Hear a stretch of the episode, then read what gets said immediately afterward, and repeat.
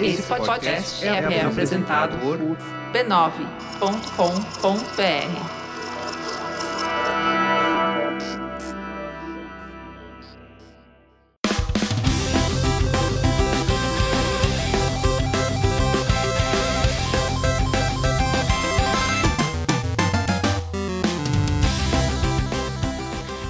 Ao vivo, o Poco Pixel número 53. Eu sou o Adriano Brandão, do meu lado tá o Danilo Silvestre. Tudo bom? Tudo bom, beleza? Maravilha. Qual que é o tema de hoje, Danilo? O tema de hoje é o que aconteceu com os arcades? O que aconteceu com os arcades, Danilo? Sei lá, sumiram, né? Eles desapareceram. Será que eles foram pra ilha de Lost?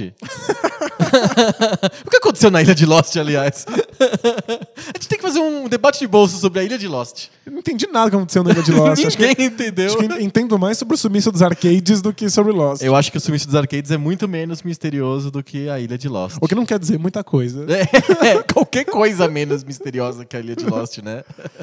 É claro, o, o- o cara inventa qualquer coisa de um episódio pro outro, aí fica misterioso mesmo, né? Sim, mas a gente- o papo de hoje é sobre por como que um gênero de videogame tão importante, que era arcades, que defi- praticamente definiu a tecnologia, carregou a tecnologia ano após ano, por décadas, chega um momento que ele simplesmente desaparece e ninguém mais lembra, ninguém mais joga, não se faz mais arcade fora nichos muito específicos lá no Japão, onde que é um país obviamente fora do planeta, né? Que o país inteiro é um nicho, né? É, exato, é um país só de nichos, né?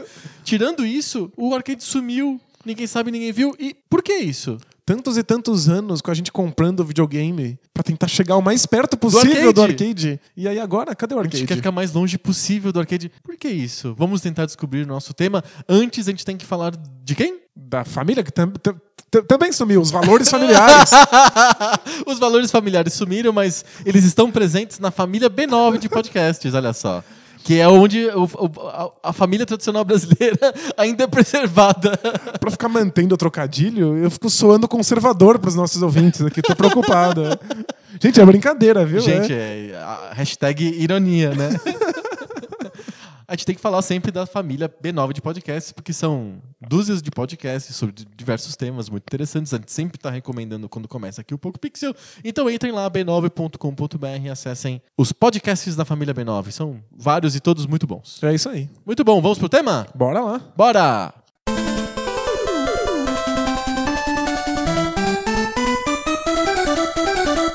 Os arcades, quando eu era criança, era onde os sonhos aconteciam. É onde a alegria era eh, realizada no planeta Terra. Eram os arcades. E onde as drogas aconteceram também, né?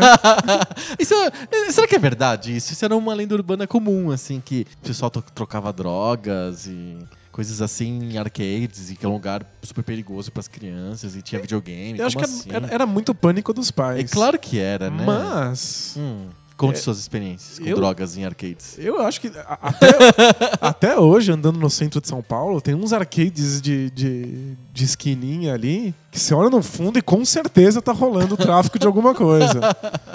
Acho que a droga mais pesada que eu já consumi no arcade foi International Karate Champ. É, Essa era droga pesada, assim. Destaque para o droga. É, exato. Mas os pais tinham muito medo do ambiente do arcade, né? Era- E, a- a- de certa maneira, a gente associava muito videogame com coisa de criança, mas os ambientes do do- dos arcades eram coisas meio adultas. Sim, sim. Tinha, eu, eu lembro de vários gabinetes que tinham cinzeiros. Sim, era bem comum o gabinete de fliperama com cinzeiro. Um cinzeiro de metal, tipo, chumbado assim na, na placa do fliperama. Exato. né? Você imagina hoje? Lan- Um lugar com cinzeiro. Lançar, lançar um arcade, um pessoas videogame. novas. Cinzeiro é um lugar onde as pessoas que fumam colocam o seu cigarro apoiadinho lá enquanto elas não estão fumando. Só pra avisar o que que é um cinzeiro para as pessoas mais novas, né? Um, um bloco de pedra escavado, né? Que tem buraquinhos específicos do tamanho de um cigarrinho, assim. Pra ele ficar apoiado. Exato. E tinha um desses de metal muito feio, parecia uma saboneteira que ficava nos arcades. Você imagina o que, o, o que a opinião pública ia dizer se saísse hoje um arcade com cinzeiro? É um lugar feito pra você fumar enquanto joga. Pensa assim, um cara jogando Donkey Kong fumando, né? é um ambiente muito engraçado, um ambiente que obviamente ficou anacrônico. O fato de ter um cinzeiro já torna o negócio irremediavelmente anacrônico. O mais engraçado é que o cinzeiro de hoje em dia são grandes tubos de ferro que ficam no- nos lados de fora das empresas, que as pessoas, os funcionários saem pra fumar e aí elas enfiam as guimbas dentro desses tubões, assim. É o cinzeiro moderno. Podia botar um fliperama ali para as pessoas. Botar um Street Fighter ali. Enquanto as pessoas fumam, elas, elas podem dar uma jogadinha, pelo menos, né? Mas é, eu sempre achei muito esquisito o fato de que eu só conhecia crianças que jogavam. Tipo, eu era uma criança quando eu jogava Sim. Atari em casa. Eu só conhecia outras crianças que tinham interesse pelos jogos que eu, que eu gostava. Mas você ia no arcade de um monte de marmanjo. Só marmanjos. E um monte de adulto fumando e jogando os, os jogos lixo de futebol. É, sempre é isso, né? No, no Brasil é No sempre Brasil, isso. se- ou Street Fighter, ou umas versões malucas de Street Fighter, ou futebol gritado loucão, assim. Por versões malucas Street Fighter, você tá, você tá se referindo a Street Fighter de rodoviária? É o famoso Street Fighter de rodoviária. Aqueles que é tudo bugado, que tem 80 milhões de Hadoukens? assim? Sim, que o Blanca consegue escalar o ar, assim, sabe? Mas dá pra fazer uma análise demográfica, assim, de quais arcades tinham mais crianças e mais adultos jogando. Por Tipo, exemplo. King of Fighters era só adulto. É só adulto, né? Street Fighter tinha muito mais criança na, na fila. Mesmo que tivesse alguns marmanjos lá fumando na cara delas, era um público muito mais infantil. King of Fighters sempre foi um jogo muito adulto. Sim. E não sei, não consigo ver isso na aparência do jogo, né? Não, não tem nada. Não tem nada de diferente o King of Fighters do Street Fighter. Se pensar assim, que atrai crianças ou adultos, sei lá.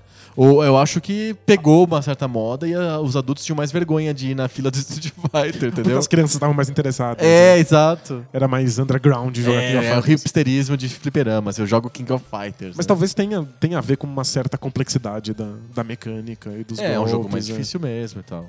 Mas vamos, vamos, vamos voltar ao tema. Esse ambiente esquisito que as pessoas fumavam e jogavam fliperamas não existe mais, não é mais mainstream. Se existe, existe em lugares muito obscuros, em centros urbanos já decadentes e Com máquinas muito- máquinas, muito máquinas velhas. velhas, Não é uma coisa que se faça hoje. E mesmo no- em alguns shopping centers Tem o play- os, os- os famosos, é, como que chama? Hot Zone. Hot Zone, ex-playlands da É, vida. pensa, um negócio mudou de Playland pra Hot Zone, né? Parece nome de, de, De serviço de acompanhante. É, é. exato. Mas uh, ainda existe, em geral, com máquinas antigas, assim, e com pouco interesse das pessoas, né? Mas eu acho que se a gente já vai chegar nesse ponto, mas olhar para uma Hot Zone hoje explica por que, que os arcades mudaram, ou desapareceram, ou praticamente desapareceram. Mas vamos chegar lá. Eu- eu- na minha cabeça tá assim: antigamente os arcades eram mainstream. Os jogos aconteciam primeiro nos arcades. Se alguém tinha uma ideia nova sobre um jogo, sobre uma jogabilidade, sobre uma tecnologia, ela acontecia primeiro nos arcades. Sem dúvida. Então, os primeiros beat'em ups foram de arcade. Foi o Kunio Kun lá, que era o Renegade, depois o Double Dragon. Antes deles teve o, o, King- o Kung Fu Master. Depois do Double Dragon teve o Final Fight. E aí chegou nos One-to-One, Street Fighter, etc. Teve os milhões de, de gêneros de beat'em up de Tartaruga Ninja, Simpsons, Homem-Aranha, X-Men, Capitão América os Vingadores. É uma lista enorme. Todos eles começaram nos arcades. Mesmo o Mario é um personagem que veio do arcade. Ele nasceu no arcade do Donkey Kong. Exato. Então, a inovação de hardware, de hardwares melhores, cada vez mais potentes, etc., novas placas de vídeo, novas placas de som, jogabilidades mais complexas, nasciam nos arcades. De repente, o arcade virou uma coisa velha, ultrapassada, um resquício, uma coisa decadente. Onde que acontece essa mudança de cutting edge da tecnologia pra nostalgia do passado, um lugar perigoso, feio, que ninguém gosta de visitar? Acho que a mudança é gradual e aí os arcades foram perdendo importância com, o passar do tempo e cada vez a gente começou a ter menos arcades modernos no- no- no- ne- nesses, nesses lugares que juntavam os, os arcades. Que Mas- chamavam arcades? que chamavam arcades. É. O coletivo de arcades é, É arcade. sem, sem o S, assim. Sim. É, mas eu acho que o momento em que você para de receber arcades novos, assim, que é o, a morte do, do- da novidade no- nesse mercado, é o, o ano 2000. 2000. É. Então gente- o Pixel é definido pelo fim do arcade, assim? de, de- de certa maneira.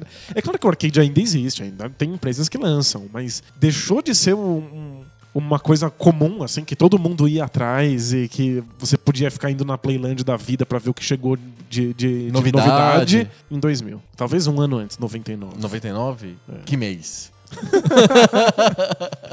Mas é ali, ali, ali perto do lançamento do Dreamcast. Entendi. O Dreamcast tem a ver com isso, será? Ou é coincidência total? Ou a gera... eu acho que o Dreamcast talvez seja um apontar o dedo pra um, um, um cara que não tem culpa, É, assim. tadinho. Tadinho, né? Mas eu acho que a geração do PlayStation 2 e do Dreamcast, eu acho que é um grande culpado pelo, pela degeneração do arcade, né? Acho que a- quando o Dreamcast recebeu como placa A mesma placa do arcade. a mesma placa do arcade, uma placa Naomi, que é inclusive o nome da filha do, do criador. É. E. A gente já comentou aqui que não é a Naomi, Naomi Campbell, né? Infelizmente. Mas já é um- uma experiência do, do console muito, muito próxima da experiência do arcade. Né, Existe uma pequena diferença ainda, porque os jogos de arcade são customizados para aquela placa. Eles podem ter um pouco mais de memória específica, né? Você pode mexer no, no, É no hardware para que o jogo funcione. É, exato. É. É, o chuncho tá liberado no arcade. O se, chuncho, Se é. você faz o jogo e de repente ele não cabe na memória que da placa original, ah, põe mais memória. Se, se dá um jeito. No, no, no videogame não dá. É, o- Tem o, o Ferrari do Yu Suzuki, Aham. que ele queria que o jogo tivesse um- uma tela na sua frente para você ver a pista Sim. e uma tela em cada lado, a direita e na esquerda, para você poder olhar para uma os seus ombros. 180 graus, Tem vai. uma visão bas- basicamente completa dentro de um carro. E o- a placa não deu conta. É não conseguiu, só deu pra. Ampliaram a placa e pronto. Não, faz três placas. São três jogos acontecendo ao mesmo tempo, na verdade. Sim. São três placas Naomi, cada uma tá fazendo uma das, da- das suas visões, Sim. uma das janelas do seu carro. Quando saiu o mesmo jogo pro Dreamcast, não dá pra fazer isso. Você olhava só pra frente e pronto. Você mandava as pessoas comprarem mais dois Dreamcasts, Isso, né? com, com mais, com mais duas Com mais televisões. duas televisões, tá tudo certo. Normal. Quem, não pode ter um- É uma claro. coisa dessas? Exato. Mas no fundo a placa já é praticamente idêntica. Aham. Então acho que ali os consoles pararam de correr atrás dos arcades em termos de tecnologia. Dá pra dizer que no PlayStation 2 em diante não dá pra ver dif- diferença visível entre um jogo de arcade e um jogo de videogame de casa? É, já, Caseiro? já é impossível. Você vê os grandes lançamentos de, de arcade e eles são virtualmente idênticos ao que você tem no seu PlayStation 2. Eu acho que um ponto fácil de a gente perceber isso é a diferença entre a geração do Play 3 tre- e do X360 pra geração nova do, do Play 4 e do Xbox The Third. E, tipo, você não vê diferença tão grande entre os jogos. Que significa, o que significa que é muito difícil de melhorar a qualidade do jogo que já tinha. Então, entre Sim. os jogos do, do final da geração, da última geração, do 360 e do Play 3, você já não consegue ter tanta melhoria assim da geração atual porque, tipo, já tava muito avançado. É, acho que o arcade não podia ser tão melhor também. É, os programadores comentam que a melhoria na- nas últimas gerações é muito menos gráfica do que ela é na quantidade de coisas que podem ser processadas ao mesmo tempo. Então, a nova geração, a gente tá falando do Xbox One e do Play 4, lidam melhor com inteligência artificial, conseguem renderizar mais partículas ao mesmo tempo, mas visualmente a diferença é muito pequena. Então, pro consumidor final que passa na frente da loja do, do arcade e vê aquelas telas, aquilo não é, não é chamativo mais. Exato. É igual o que ele tem em casa. Eu né? não tem como saber se a inteligência artificial dos carrinhos da corrida são melhores do que aquele que que ele tem no console. No console já não faz mais sentido. Porque, sério, antigamente o fliperama chamava muita atenção porque a quantidade de, de música e sons que aquilo, aquele negócio tinha e os gráficos chamativos e bonitos e tal era tão diferente, tão melhor e tão mais é, incrível do que o que tinha em casa que é era muito óbvio pro consumidor falar: ah. Meu, esquece lá o videogame em casa. Eu vou, vou nesse negócio aqui que é muito mais legal. É claro. Tem uma questão de tecnologia, né? Se você tem uma grande ideia para um jogo, no começo dos videogames, o único jeito de fazer aquela sua grande ideia se tornar realmente um produto final é criando um hardware específico para ela. específico. Ok, isso no começo era assim. Então é, é por isso que os arcades, obviamente, são a experiência que o game designer pensou. Quando a gente ia jogar isso no console, eram sempre uns portes Adaptação. adaptados, né? Tipo, uma coisa meio. Lembra meio- do Pac-Man do Atari. Vagabunda. Nossa, Pac-Man do Atari é o clássico. pois é. Aquilo lá é, é destruidor de conversa, assim. né? Exato. O Pac-Man do Atari. putz. Ah, porque o Pac-Man do arcade é tão legal, o Pac-Man do Atari é tão ruim, porque o arcade foi feito. O hardware do arcade foi feito pro jogo Pac-Man. ele, tem a, ele tem a velocidade, tudo que precisa pro Pac-Man funcionar bem. E aí você pode pensar assim, bom, mas é só uma questão gráfica. E a coisa que menos importa no Pac-Man é o gráfico. Exato. Mas não é só isso, é que isso tá, tá por trás do gráfico e a gente percebe quando joga. É a velocidade com que o jogo acontece e a inteligência artificial dos envolvidos. O Pac-Man do Atari não tem absolutamente nada disso, são só uns, Eles são uma- pixels correndo de um lado pro outro. Os fantasmas são muito burros, muito, muito burros. E, E- é isso que incomoda no jogo. Exato, não tem. A diversão some com uma coisa tão sutil, Exato. mas é, é completamente injogável, simplesmente porque a inteligência artificial não funciona.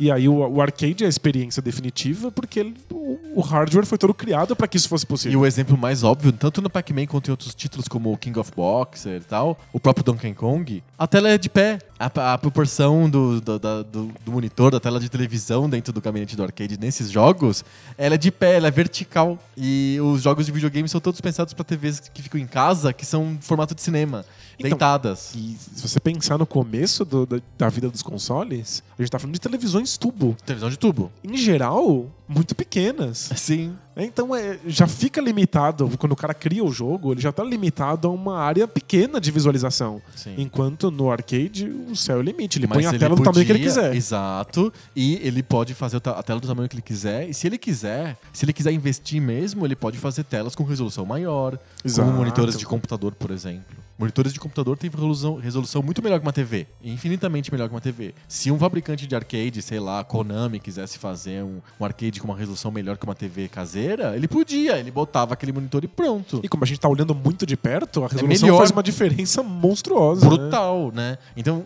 tudo isso era realmente muito diferente do que você tinha em casa.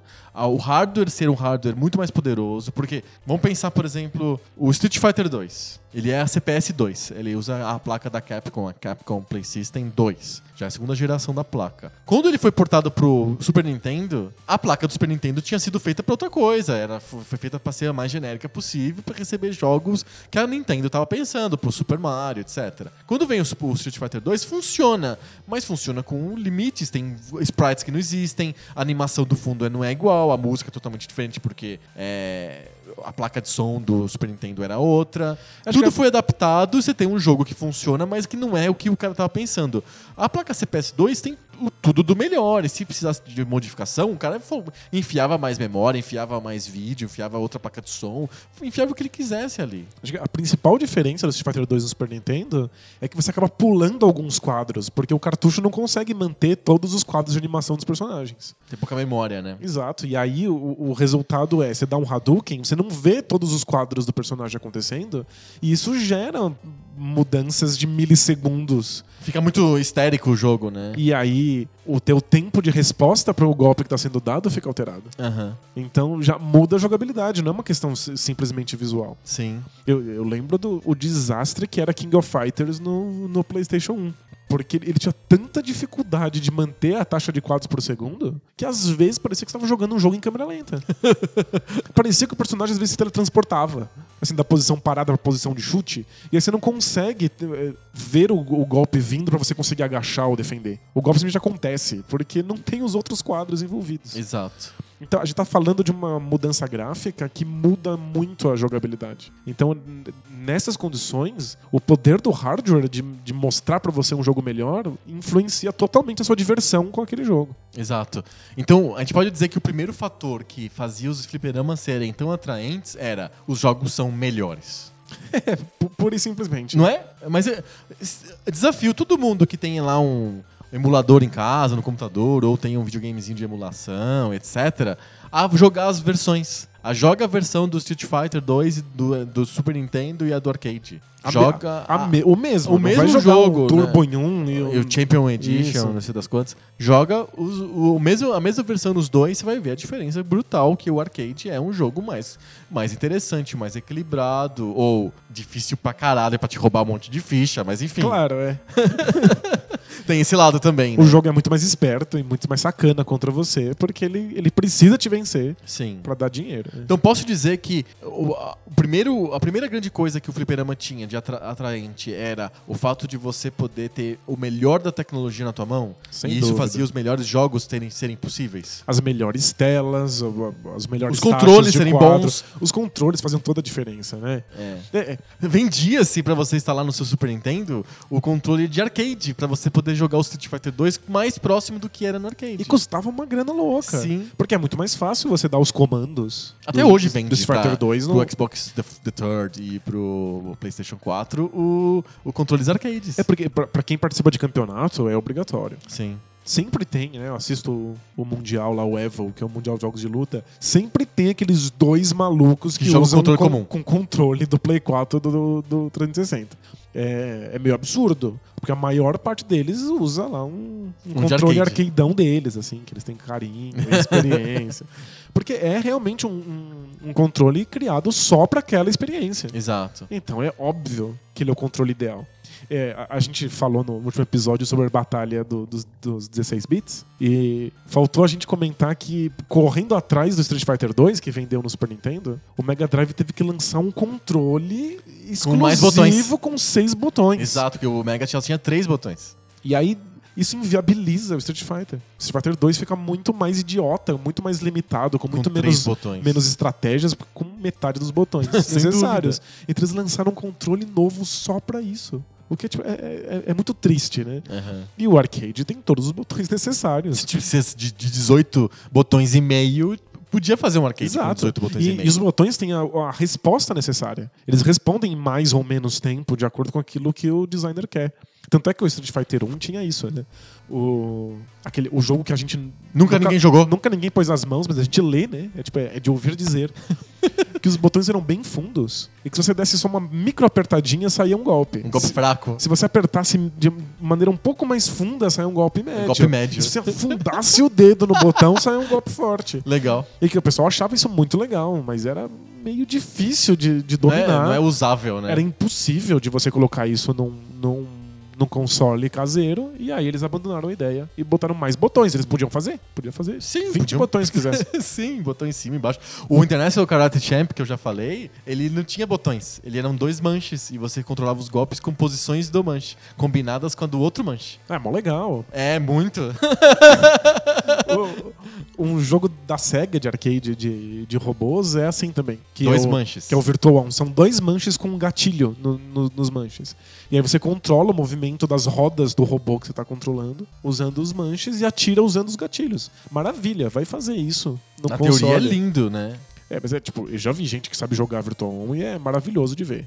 Mas aí o esse mesmo jogo saiu Barreira pra de entrada altíssima. né? altíssimo. Mas é arcade, né? Os caras ficam lá o dia inteiro fumando e jogando. E botando ficha, né? E quando esse jogo saiu pra Dreamcast, o Dreamcast tinha um, tinha um analógico só.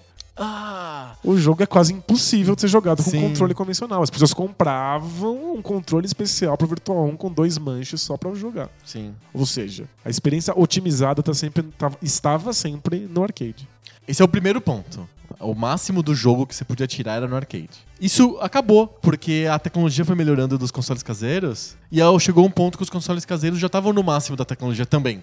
Então não tinha mais o que o arcade ser melhor. Exato. Você tem o Play 2, não dá por que ser melhor que o Play 2 na época do Play 2. Quando você vem o Play 3, não tem como ser melhor que o Play 3 na época do Play 3. Mesmo o Play 4 não é tão melhor assim que o Play 3. Eu já vi tanto, tanto arcade que você vai e tem lá Guitar Hero pra você jogar. E o Guitar Hero é um PlayStation 2 dentro de uma máquina com, com a guitarrinha do lado de fora. Exato. E aí, o que acontece, o primeiro ponto que o arcade perde é a tecnologia já não é mais tão importante assim. Exato. Ela fica mais comum. Ah, mas eu acho que um outro ponto que o arcade começa a deixar de existir, começa a deixar de ser relevante, é a questão da experiência do jogador. O jogador começa a exigir outras experiências de videogame que o arcade não consegue dar. Que são experiências que você não consegue fazer em público. E aí a co... Não, não pense em coisas sujas, por favor. você tá pensando nos jogos pornô do Atari? É, não é jogos pornô. É. Você tá, deve estar pensando no Shigeru Miyamoto, né? É. Exato. É Super Mario Bros. e The Legend of Zelda. Ou Principalmente jogos que nem o Legend of Zelda. Não dá pra você jogar num ambiente público. Você precisa de horas jogando aquilo e não é no arcade que vai acontecer. Quando o público se acostuma com uma jogabilidade que é demorada, completa, tipo adventure game ou tipo RPG, você precisa de ficar debruçado em cima daquilo. Ele quando ele vai pro arcade mesmo, pra loja, não é, ele não, aquele não, ele não satisfaz com aquela porradaria rápida. Ele precisa de uma coisa mais profunda. Eu preciso de 50 horas de gameplay pra me satisfazer, sabe? Eu quero Isso explorar não dá. coisas, eu quero descobrir segredos. Eu quero sentir que eu tô desbravando e conhecendo um mundo enorme. Eu não quero simplesmente correr pra frente e matar inimigos. Exato. É, de verdade, o, o Shigeru Miyamoto em particular mudou aquilo que a gente esperava de um jogo. E aí a experiência do console caseiro começou a, a, a ser diferente daquela do arcade em jogabilidade, não só em tecnologia. Aham. A tecnologia do Zelda é inferior ao que os arcades estão fazendo na época. Muito, muito. Mas é o tipo de jogabilidade é uma jogabilidade impossível no arcade. E aí eu acho que por muito tempo essas jogabilidades convivem juntas. Tem gente que quer a experiência do arcade e às vezes quer a experiência mais Era lon- eu. longeva e Exato. profunda Eu, do quando eu console. jogava na época, eu jogava o Mario 3, que é o melhor Mario de todos os tempos. Depois do Super Mario World. Não, é o melhor Mario de todos os tempos. E é, quando eu parava de jogar o Mario 3, eu pensava assim, eu quero um beat'em up. Eu quero uma coisa mais rápida, quero uma coisa que me satisfaça imediatamente. Ou um jogo de luta one-to-one, assim. Não é só, não só, só de Super Mario que vive a pessoa. Eu conseguia conviver bem com esses dois tipos de jogabilidade. E aí tem a ver com a jogabilidade tipo arcade. Nem necessariamente acontece numa máquina de fliperama. Pode ser no teu videogame mesmo. É verdade. É. Como, co- como a SEGA e, e- E, o Mega Drive estão aí pra mostrar pra gente Exato. que existe uma jogabilidade arcade em casa. Mas por que, que as pessoas não querem mais jogabilidade arcade? Ou elas querem? E eu não tô sabendo. Eu acho que elas querem, às vezes. Mas isso era eu também nos anos 80. é, mas elas querem só um pouquinho. Muito pouquinho. Muito pouquinho. A, a- a experiência padrão do videogame agora é a experiência Porque pensa, longa vamos e pensar. profunda. God of War é, uma, é um jogo de pancadaria, certo? Correto. Se ele, fosse, se ele fosse lançado em 92, ele seria igual o Golden Axe, vai. Não é? É, seria um Final Fight da vida. Não, assim, não, é Golden Axe porque tem um cara com uma espada, assim. Entendi, tem umas magia louca. Tem né? magia louca e tem um ambiente fantasioso. Então você. E aí o que aconteceria? Você mataria um monte de bicho, em 15 minutos você chegaria no final lá, você mataria mais um bicho gigante e fi- fim, parabéns. Kratos é o deus da guerra. Exato, parabéns. parabéns. Já- Congratulation. Congratulations, you have played a great game. Alto nível. Alto nível. Beleza, isso aí é uma- podia ser assim, mas hoje não. Quantas horas você precisa de jogar pra terminar o God of War? É, umas 12 a 15 horas. Pois- Pois é. Antes era 12 a 15 minutos. 12 a 15 fichas, né? É, é, claro, é uma ficha por minuto, mais ou menos. Exatamente. As pessoas não, se- não aceitam mais essa jogabilidade rápida. Mesmo um jogo de, de ação tem que ser longo, com uma super história, com um monte de sequências cinematográficas, que eu não tenho paciência de ver na Hot Zone. Concorda? É, não, não- não faz sentido mesmo. Ficar lá de pé, num fliperama, esperando passar uma historinha, né? não, não é isso que você quer fazer quando você tá num... Por que, que as pessoas mudaram de opinião sobre jogos? Porque elas querem jogos estilo GTA, vai, com milhões de camadas e uns jogos complexos e não aceitam mais, sei lá, um jogo simples de plataforma. Eu, eu acho que é simplesmente porque esses jogos mostram uma potencialidade dos videogames que é mais satisfatória e que alimenta mais os jogadores.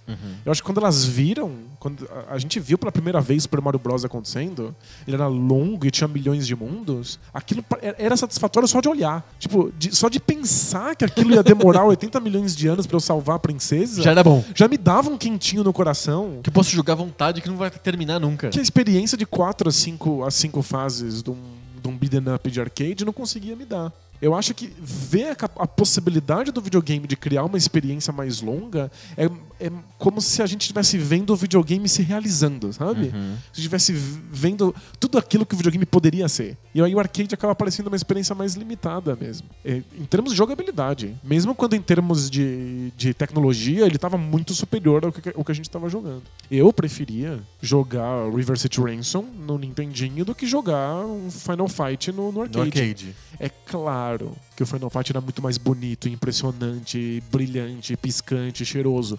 Mas é. A sensação de mundo e de exploração que eu tinha podendo sentar no sofá e jogar River City Ransom era muito, muito Com superior. calma, tomando um conhaque, e com o seu hobby de seda. Isso, fu- fu- fumando um charuto. Um, um cubano. Exato. Enquanto no arcade você tem que beber cerveja e, fumar cigarro.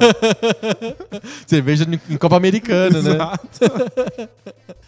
E era legal ir no arcade. Tipo, era uma coisa que a gente esperava ter. Eu adorava ir no arcade. Mas era é um outro tipo de experiência. E eu acho que quanto mais a gente tinha essa experiência longeva do, do console, menos a experiência do arcade fazia sentido. Então, com o tempo, novas gerações de jogadores foram se acostumando mais com, com os jogos compridos do que com os jogos curtinhos. Entendi. E aí, eventualmente, Quan- eles pararam de Será que sentido. tem a ver também com a geração do Play 2 e do, e do Dreamcast? Que as pessoas já estavam acostumadas da época do Play 1 a ter o Final Fa- Final Fantasy e jogos longos que com muitas histórias, o Metal Gear Solid, sei Isso, lá, é. com gráficos bonitos e cinematográfico, como se fosse um arcade, mas longo.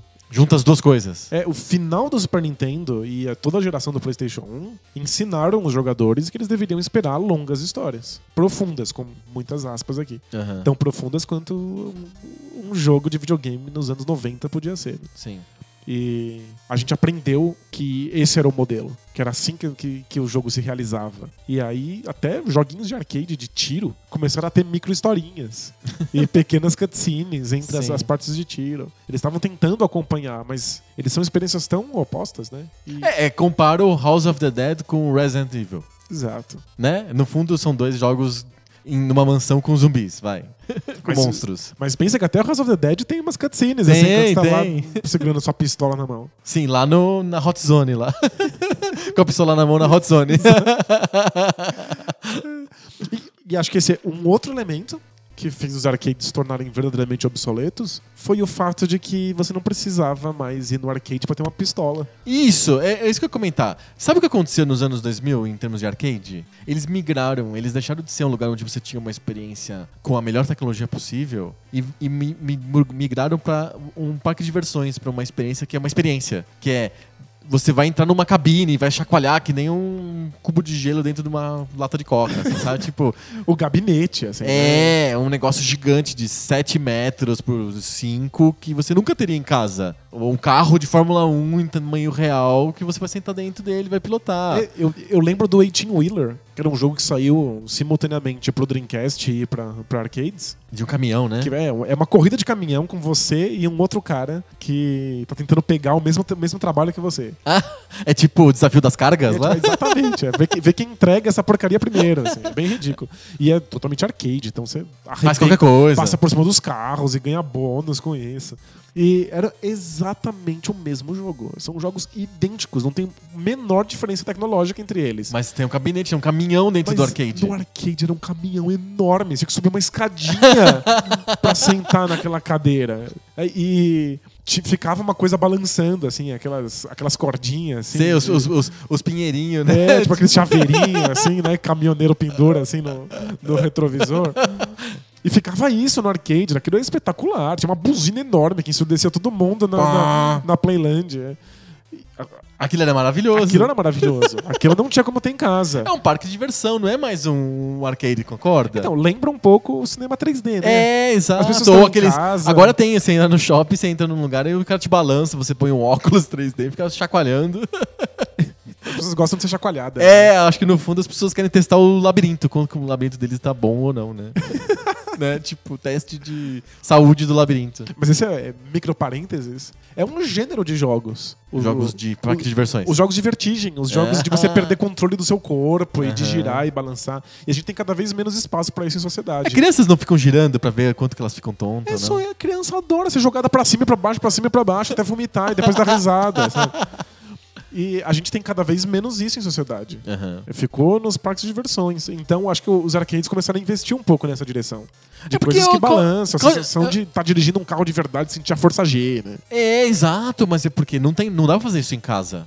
E tinha um jogo, uma, uma, uma categoria muito forte de jogos de fliperama na virada dos anos 2000, que só podia ser no fliperama, que eram os jogos de dança. Os, os tapetinhos que você pisava. Qual que era o nome daquele jogo? Dance Dance Revolution. Dance Dance Revolution, E exatamente. milhões de outros jogos Milhões de clones, né? O- esses jogos só podia ser no fliperama por dois motivos. Um que é você precisava de um hardware gigante pra você ficar pisando em cima, certo? Não é uma Certo. coisa comum. O segundo é que você não quer dançar sozinho. Você quer dançar para as outras pessoas verem. As pessoas, outras pessoas precisam ver o quão dançarino bom você é, assim, É, sabe? O arcade sempre teve esse. Lado é- exibicionista, né? Exato, esse aspecto da admiração, né? Você quer ser bom no jogo e você quer que as pessoas olhem pra você e te admirem enquanto você joga. Sim. Eu lembro do relato de um de um cara que jogava Dragon's Lair, que é aquele jogo que na verdade é um desenho animado, você tem que apertar os botões nas Na hora horas certa. certas e Quick você não- Time Event. Só que é um Quick Time Event invisível, porque ele nunca diz qual botão. Você tem que adivinhar qual botão é na tentativa e erro. E aí, um arcade faliu. E aí, o pai do garoto comprou esse arcade pra Sim. ele. Ele ficou jogando em casa. E ele viciou. E ele sabia to- todas as, as, As respostas. as respostas. E aí, ele foi num arcade, pagou uma ficha só para as pessoas verem ele fechar o jogo. E ninguém nunca tinha visto aquele jogo ser fechado. E ele fechou. E aí, quando o jogo tava quase acabando, ele deu o último comando, virou de costas e foi embora. tipo assim, É épico, né? épico, eu não vou nem ver isso aqui, não É preciso. tipo, Robocop saindo e o posto de gasolina explodindo. Assim, né? Exato. O- É um trope, né? Que eu não vejo o que eu fiz, né? todos os heróis japoneses, né, que matam o monstro não vêm, gigante não e vêm. viram de costa e o monstro explode na- na pedreira, né? Dá sempre na mesa pedreira. Então, os videogames no, no- no arcade têm essa característica de você quer ser admirado pela sua habilidade. E justamente por isso a maior parte deles são jogos de habilidade. Sim. Enquanto os consoles foram se afastando um pouco disso. E, A storytelling, né? O storytelling comeu os videogames. e o storytelling é muito mais inclusivo. Pessoas que Não tem habilidade? não têm habilidade nenhuma e que, portanto, estavam jogados de escanteio, que não eram público-alvo dos videogames, começaram a se interessar pelo, pe- pelo nosso hobby. E elas não podem ir num arcade, essas pessoas não, não vão ficar jogando Dragon's Lair pra se exibir pras pessoas. Sim.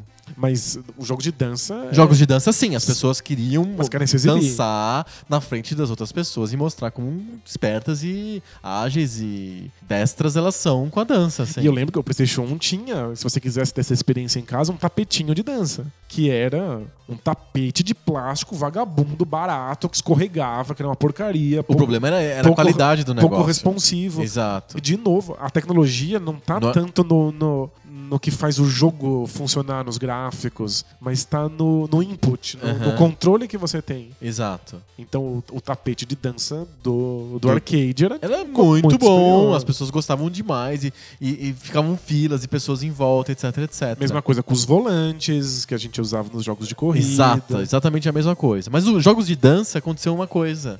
Eles acabaram sendo. O arcade acabou indo pra trás também, porque com as tecnologias tipo Kinect ou com PlayStation Eye, coisa desse tipo, o- os jogos de dança com tapetinho também ficaram obsoletos. E aí criou-se o gênero de. Ou Wii mesmo, com o controle. com, o com o detector de movimentos, etc. Ele, os jogos de dança de tapetinho ficaram obsoletos e você consegue fazer isso em casa com, com vantagens sobre o arcade. Então, posso dar o, o- o bisavô disso aí, que eu acho que é realmente o responsável por ter começado a transição desses controles mais complexos para os consoles caseiros, é o Sega Bass Fishing.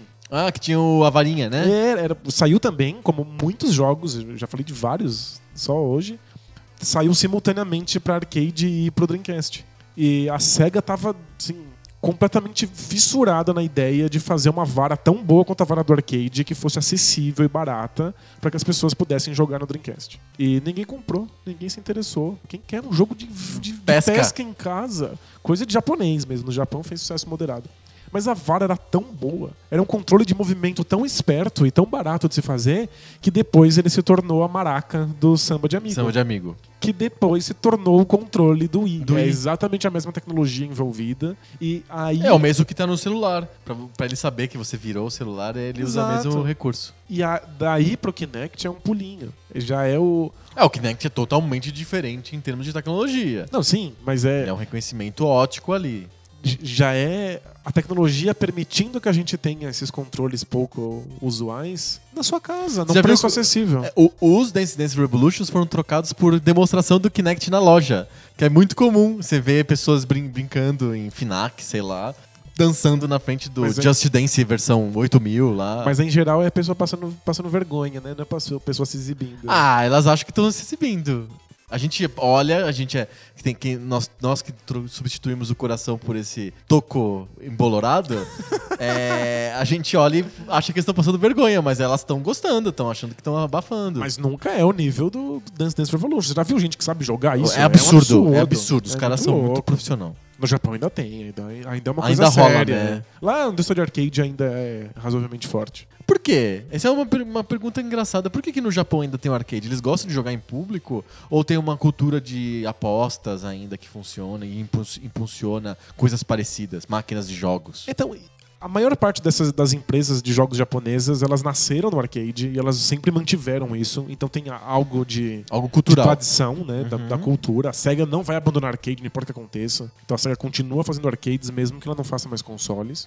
Mas eh, tem alguma coisa aí de tradicional que não é, não tem a ver com o arcade, mas também com o pachinko. Eles amam pachinko demais. Que é um caça-níquel. É um caça-níquel bizarro de festa de São João. que você solta a bolinha e vê onde cai, com um milhão de, de Variáveis outras e tal. firulas e tal. E eles gostam tanto disso, e pra eles é, é tão ligado com a história do país, que eu acho que Contamina pra jogos É. de outro tipo. nesse ambiente, nessas casas de pachinko, acaba tendo outros arcades. E eles têm.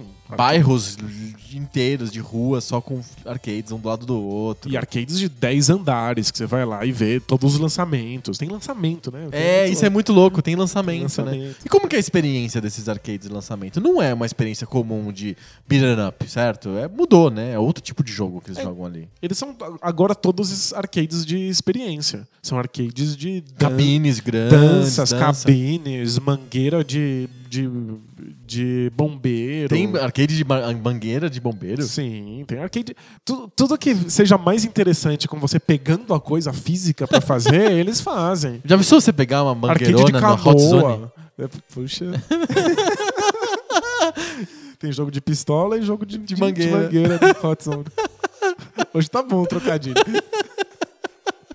Quinta série no último aqui. Mas tem, tem de tudo, porque é o único jeito dos arcades continuarem vivos. É eles oferecendo uma coisa tátil que os consoles caseiros não podem ter. Em alguma, alguma medida, não. É, a dança dá pra ter. Dança realmente dá pra ter. É, com o Kinect, ou agora tem a versão que você usa o seu celular como controle da dança, né? Mas é, é- pensa um pouco numa casa japonesa. Que é minúscula. No Japão, é minúscula mesmo. Se você esbarrar, você quebra as paredes. Dançou um pouco mais exaltado, pronto, destruí a minha E parede. tem outra, o Kinect nem consegue ver você. Você precisa estar a uns passos de distância da, da câmera pra que funcione. O Japão teve problemas muito sérios com o Kinect e com o PlayStation Eye. Não funciona, não, funciona- né? pra- não é pensado no, no, na casa japonesa. Deles. É, é, eles têm que sair de casa, né? Acho que tem muito isso também. Acho que os, arcades têm um pouco essa função. É, fazer a pessoa sair de casa, jogar e tal. Eu tenho uma outra coisa que, que contribui pro fim dos arcades. A internet, o jogo online. Que substitui essa experiência É, comunitária, né? Pensa você jogando futebol. As pessoas iam jogar futebol em arcade basicamente pra você fazer um timinho, juntar com outra pessoa e, e jogar um contra o outro. Você pegava um desconhecido qualquer que tivesse ali. Vamos jogar lá o Super Sidekicks? Vamos. Você testa a sua habilidade, porque vai, vai ter o, o tiozão que mora no arcade Sempre tem o tiozão que mora no e arcade. que, que, que fede a cigarro. Sim, e a cerveja Isso, vencida. Você quer ver se você consegue vencer esse cara, né? Sim. Hoje esse cara. sabe onde o cara. De onde o cara obtém seu sustento. É verdade, como ele paga essas fichas, né? É, a gente nunca sabe. Acho é que é um, daí que vem é um ser mágico. de drogas, assim. né? é, é um ser mágico que tá sempre no arcade ali. E hoje esse ser mágico tem 11 anos de idade e tá na PSN. Exato. Ele é o cara que ele mora, manja tudo mora no FIFA. FIFA, e vai, vai, vai te xingar e dizer que comeu sua mãe. Ele joga, faz gol em você E te e xinga. ainda te xinga. Manda uma mensagem privada dizendo assim: Ahá, otário! Eu já recebi várias. várias. Xingamentos muito gratuitos. Totalmente gratuitos, né? Mas, é, de fato, a experiência online dos, dos consoles caseiros Substitui essa coisa de você indo. Você joga com desconhecidos o tempo inteiro pela internet. Tem jogos que você. Rocket League. Você está sempre jogando com desconhecidos, certo? Exato. Na- no, no arcade é meio igual, né? Você vai num lugar físico, encontra desconhecidos, o tiozão do arcade e outras pessoas que orbitam ali o ecossistema, a fauna variada do arcade, né? e aí você eh, joga com eles. Na internet é a mesma coisa, só que você não tá vendo. E meio que substitui, uma coisa substitui a outra, certo? Certo? E a, a gente jogava um monte de arcade pra botar nosso nome nele. Se Verdade. você fosse muito bom. Hoje tem os leaderboards online. Verdade. Você tá competindo com gente do planeta inteiro. Sim, tem os achievements e troféus e coisas desse Você tipo. compara seus troféus com, com a galerinha. Os troféus realmente trocaram essa experiência de admiração dos arcades pra uma experiência de admiração na sua casa, né? Aham. Você mostra pra todo mundo lá quantos troféus e achievements você conseguiu, posta no Facebook, etc. Tem redes sociais só disso. Só hoje. disso, é, exato. E aí, de fato, a parte social do arcade ficou completamente ultrapassada. O que a gente perde sem o arcade? Acho que a primeira coisa, o estilo de jogo arcade desapareceu junto com o arcade físico. É, se, se não desapareceu por completo, mas se tornou muito raro. Hoje em dia, jogos que são arcade, eles não têm mais o cuidado, a atenção e o investimento que tinham os que a gente jogava em arcades de verdade. Sim. Então, existe um superprodução da época seria, sei lá, X-Men, um jogo da Konami que é um arcade de luta de com seis jogadores simultâneos. É muito louco. É uma superprodução, certo? É, jogos que lembram essa experiência do arcade, em geral, agora são jogos de celular. Mas são jogos muito baratos, a maior parte deles é de graça, com compras dentro do aplicativo para se sustentar, com propaganda, com gráficos muito limitados, jogabilidade muito tradicional. Então, você não tem grandes estúdios investindo em jogos arcade. Tipo, já não, isso, isso a gente perdeu. Sabe? Já não tem mais a SEGA pensando, ok, vou pegar os meus melhores, as melhores cabeças do meu estúdio E vou fazer um baita vou fazer arcade. um baita arcade legal. E depois eu aproveito ele aqui no Dreamcast. Agora é o contrário, deve ter pessoas assim. Que experiências que as pessoas não podem ter em casa? Ah, andar no lombo do elefante não é uma coisa que você pode fazer em casa. Ah, então beleza. Aí eles fazem um elefante gigante. Que jogo que é isso? Ah, sei lá. Tem, bota qualquer coisa. O importante é você escalar a porra do elefante da escola de samba, sabe? Tipo. O arcade virou meio isso, né? Melhor definição de arcade: escalar o elefante da escola de samba. É, você falou da mangueira do bombeiro, o ônibus do Tokyo Bus Guide. que tem, o arcade é mó legal. É, tipo, a sensação de você apertar o botãozinho físico pra abrir a porta pra subir e descer os passageiros é maravilhosa. Mas o jogo em si é igual ao do Dreamcast. é o mesmo jogo. Só que você aperta um botão que faz uma porta, faz. Deve ter um barulhinho de plim, alguma coisa que parece um ônibus mesmo. É.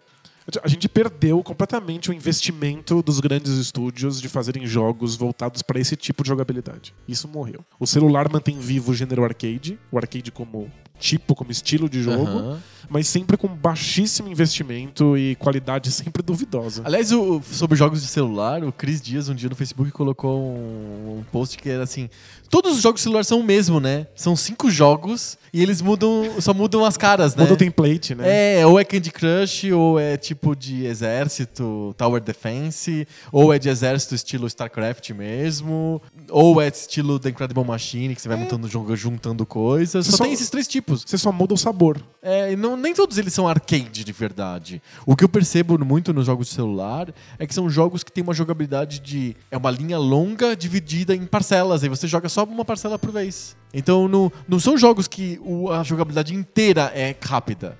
Ah, mas tem Infinite Runners, assim, que são. É, os Infinite Runners são mais parecidos com uma modalidade arcade mesmo. Que aí você joga e vê até onde dá, depois morreu, perdeu a ficha, acabou. Ou de atravessar a rua, né? Tipo, Crossy Road. Isso. é. Que- Tipo, tá vivo, mas é, olha como, quão baixo é o investimento. Aham. Quão pouco tempo se, se gasta tentando tornar essa modalidade de jogo criativa. Sim. E, e nada que seja, meu Deus do céu, lançaram um jogo novo de atravessar a rua. Exato. Né? Ninguém fica entusiasmado, sai em revista sobre a revolução dos jogos de atravessar a rua, né? E não aconteceu, mas na, na época de ouro dos arcades, sim, a gente poderia ter jogos revolucionários de atravessar a rua. né? O Frogger é um jogo revolucionário de atravessar a rua. Mas é porque só existia ele. é. Mas é, a gente tem as- os grandes game designers querendo fazer experiências nesse estilo. E isso morreu. Acho que é o, que- é, é o que a gente É o que perde. perde sem o arcade, É, né? é o que, é o que realmente desapareceu. Funcionaria um jogo estilo arcade, pra gente terminar. Funcionaria um jogo estilo arcade numa, num console caseiro moderno, que nem os que a gente tem hoje? O que você senta, se diverte alucinadamente por 1 minuto e 35. E o ponto é que você tem que pagar por esse jogo que dura 1 minuto e 35. As É, não, não, nem, nem- descontando essa parte financeira da coisa. Eu acho que Ou você acha que faria. faria- vamos, va- mais um empreendimento das organizações Poco Pixel. Você paga fichas igual do arcade. Você entra lá na.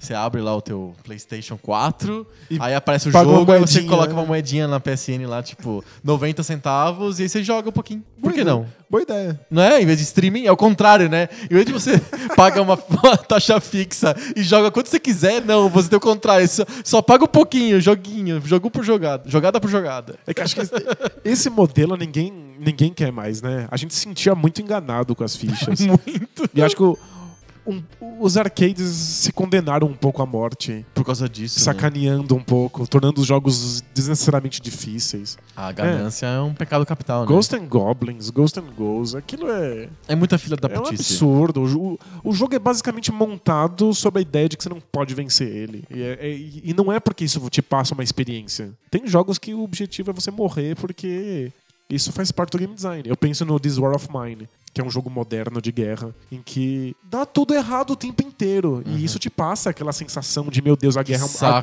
a guerra é uma desgraça. O Ghost and Goblins não. Te passa essa sensação de desgraça só porque quer pegar seu dinheiro. Exato. Então, ter o console em casa era a chance de você não ter que gastar em moedas. Eu acho que o mercado não tá mais pronto pra ficar gastando moedinhas no jogo. Ele quer ter o jogo mesmo e pronto. Mas acho que É cada- sobre a experiência arcade de jogos É, rápidos. eu acho que tem um monte de jogadores saudosos da experiência arcade e cada vez mais jogadores novos estão abertos a uma experiência mais abstrata do arcade. É, jogadores que estão meio de saco cheio de ficar assistindo cutscene. De grandes batalhas épicas, tudo Isso. muito épico, épico, épico, épico. Pô, a gente não pode ser mais comum, cotidiano, É, os- básico? O celular mostrou para as pessoas quão bom é um jogo que seja filler. Um jogo que ocupe o seu tempo simplesmente com uma diversão, com uma estratégia in- interna. Mas é que os jogos do celular não são suficientes para alguém que procura grande qualidade no seu jogo. Mas mesmo assim, quando eu vejo propaganda de jogo no celular no Facebook, é sempre assim: é batalhas épicas, com 8 milhões de soldados no mundo, não sei das É quantas. só propaganda. Mas porra, eu não, É eu não quero mesmo, isso. né? Isso eu quero um jogo que seja realmente abstrato. Eu quero um jogo tipo Pac-Man. E acho que é por isso que saem Pac-Mans novos e vendem pra Verdade, caramba. vende assim. bastante. Então eu acho que os jogadores antigos sentem falta dessa experiência, os jogadores novos estão abertos a ela, só não tem muita gente interessada em fazer. Uhum. É, eu acho que é mais fácil fazer uma experiência longa genérica, porque você tem mais público. Se diz que é cinematográfica e pronto. E pronto, já tem muita gente acostumada com isso e vai pegar. E, ou então fazer o, o oposto, que é uma experiência completamente banal, simples, desimportante medíocre num celular. Uhum. Que você ganha dinheiro com a meia dúzia de malucos que ficam comprando mo- moedinhas. Eu acho que a experiência da arcade que seja boa, significativa, bem pensada, com sacadas de game design, tá num, num, num limbo em que o público é muito restrito e os estúdios não têm muito motivo para Hum. E investir não tempo acontece. e dinheiro nisso. E aí não acontece. Não acontece. Estão surgindo alguns indies que estão se dedicando a isso, em geral em experiências de, de multiplataforma de sofá. Assim, gen- gente que.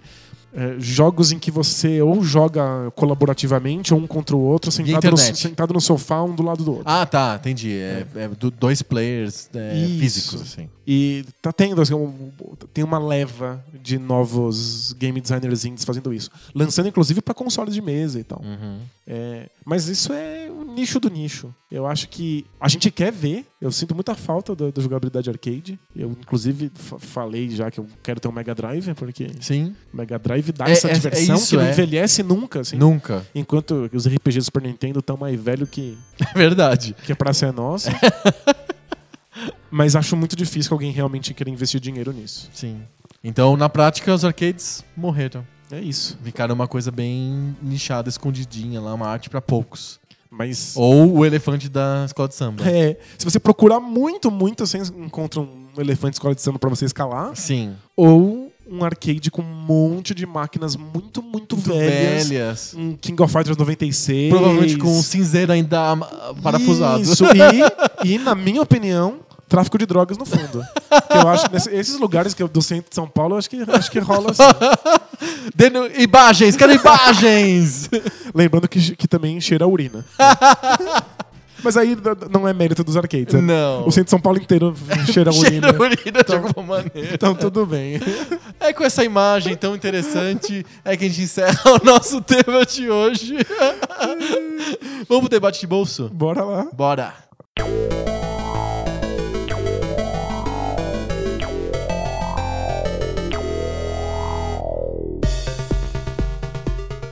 Debate de bolso, aquela sessão do nosso podcast que a gente sai, desce do elefante da escola de samba pra debater entre a gente temas que não são videogameísticos. Toda semana um de nós traz um tema absurdo, bizarro pra mesa. Essa semana é você. Pensa que é tipo um clima de arcade, assim. É verdade. A gente, no meio do cigarro e da bebida, com a única exceção que a gente não fuma nem bebe, mas é, É esse clima, assim, de, de conversa de bar que o arcade tem. É verdade. Enquanto uns jogam, outros ficam debatendo sobre a, a vida, a morte e tudo mais. Quem tá esperando, né? É, O fica cara numa morrer, fila, né? assim. Isso é uma coisa que no- hoje o- os jogos online ainda tem, né? Um pouco dessa história de fila, né? Você fica esperando conectar É, Exato. sala. assim. Achar lá qual que é o teu adversário, né? No arcade você tinha fila mesmo, você ficava lá, tá, esperando. Porra, esse cara ganha todos os jogos, podia perder com essa ficha logo. Outros tempos, né? A gente ficava na fila. Tempo mais ingênuo. Parece eu no banco. é só você mesmo. Ó, a- a- tem mais pessoas escrevendo pra gente sobre como que elas escutam podcasts. ninguém na fila do banco. Ninguém na fila do banco, cara. Você é o único. Cara, precisa mudar de vida. Ó, alguém mais aí que tá escutando já foi na fila do banco esse mês? Escreve pra gente. Fila de banco. Pesquisa é a segunda pesquisa Datapixel é sobre filas de banco. Como que você usa o seu banco? Esse mês eu já fui, eu ouvi um podcast inteiro. Cara, tua fila é grande ainda Mas é uma, é uma desgraça, é porque Você sei lá, escutou o anticast na fila do banco. todo mundo vai no banco no mesmo dia que eu. Acho que é- esse, é, esse é o erro. Pode ser. Bom, essa semana é você que traz a pergunta do debate de bolso. Então, eu queria aproveitar a Copa América Copa América! e o, o desastre do, do, do senhor Messi. Tadinho do Messi. A, a- a Argentina perder foi legal, assim. Você gostou? Você- Ah, eu achei legal, porque é aquela é, quando eu vejo um time que tem obrigação de ganhar, me dá uma certa raiva, assim, sabe? Dá- tinha que ganhar. Eu fiquei, Por quê? Eu O Chile não pode ganhar, eu por fico com um acaso? pouco de dó. Tipo, o time tem que ganhar e volta pra casa sem ganhar. Fica É. todo mundo dando risada. Eu tenho um pouco de pena. É, foi, foi mais ou menos o que aconteceu com o Golden State, né? Nossa, ele não- tinha que ganhar e ele não ganhou. É, O Golden State Warriors quebrou todos os recordes e perdeu o campeonato. Perdeu o campeonato, né? É muito triste, eles estão arrasados. Sim, eles não tinham as forças nos números. Exato. Eles que fiquem com os números e o Cleveland que fique com o troféu. Ah, que lindo. Parece que eles adoraram isso. Mas o, o Messi também saiu arrasado. Verdade, ele saiu arrasado. E o Goitado ainda perdeu o pênalti. Pois é, foi terrível. Sim. E aí eu queria saber se você acha que isso, se isso marca a carreira, se a atuação na, nas seleções nacionais realmente molda a percepção que a gente tem dos atletas. Se faz sentido pra eles jogar nas seleções nacionais hoje em dia, Sim. Né? Já que são os times, os, os clubes que pagam os salários. E, e são os clubes que deixam os caras famosos, né? Exato. E aí Imagina o Messi sem o Barcelona. E de vez em quando tem que Messi parar. jogava no. Se, ela, se ele continuasse jogando no News Old Boys, de Rosário, de Rosário, na Argentina. Tipo, ele não seria tão famoso, né? E tão importante, tão relevante. Mas aí, se, se ele jogasse muito na seleção, será que seria? Você acha que ainda, existe espaço pra patriotismo no esporte? Assim, de você abandonar o seu clube e as responsabilidades contratuais pra você representar a sua seleção? Eu acho. eh, Pois é, é um tema bem complicado. Porque o Messi se frustrou muito com essa história de ele ter que ganhar e não ganhou várias vezes. Ele nunca ganhou um título pela seleção argentina. Dizem que o único argentino que levanta a taça ultimamente é o Papa, né? É, o Messi tem essa história de ele ser o melhor do mundo há muitos anos e ele não consegue ganhar um título, então ele tem uma pressão imensa sobre, pô, o cara é o melhor do mundo e não ganha título com a Argentina, só ganha título com o Barcelona. E aí já tem gente falando, se fosse o melhor do mundo mesmo, eu tava ganhando título com a seleção. Exato. E aí ele não conseguiu, ele ficou tão frustrado que ele anunciou que ele estava saindo da seleção argentina. Ele não queria mais jogar na seleção argentina. Então, eu acho que, pois é, eu Já estão e caíram matando, né? já caíram matando e, e- e o contrário também. Já várias pessoas falando assim: não, Messi, joga com a gente. O presidente da Argentina ligou pro Messi e falou: Messi, Calma lá. Calma lá. Você é o melhor, cara. Você tem que jogar com a gente, não sei o que e tal. Dando uma moral pro cara, porque o cara realmente ficou muito abatido com a derrota, né? Sim. Ele, ele queria meio que dar resposta pra quem falava que ele. Ou que ele não jogava tudo que ele podia na seleção, que ele jogava muito melhor no Barcelona do que na seleção. Ou que ele não era argentino mesmo, porque ele saiu da Argentina, ele saiu de Rosário com 12 anos, sei lá, uma coisa assim, 14 anos, e foi pra Barcelona. Ele passou muito mais tempo na Europa do que Ele, na, é na mu- ele se Argentina, sente. né? mu- Provavelmente ele se sente muito mais espanhol do que argentino. Ele mora muito mais tempo na Espanha, em Barcelona, do que na Argentina.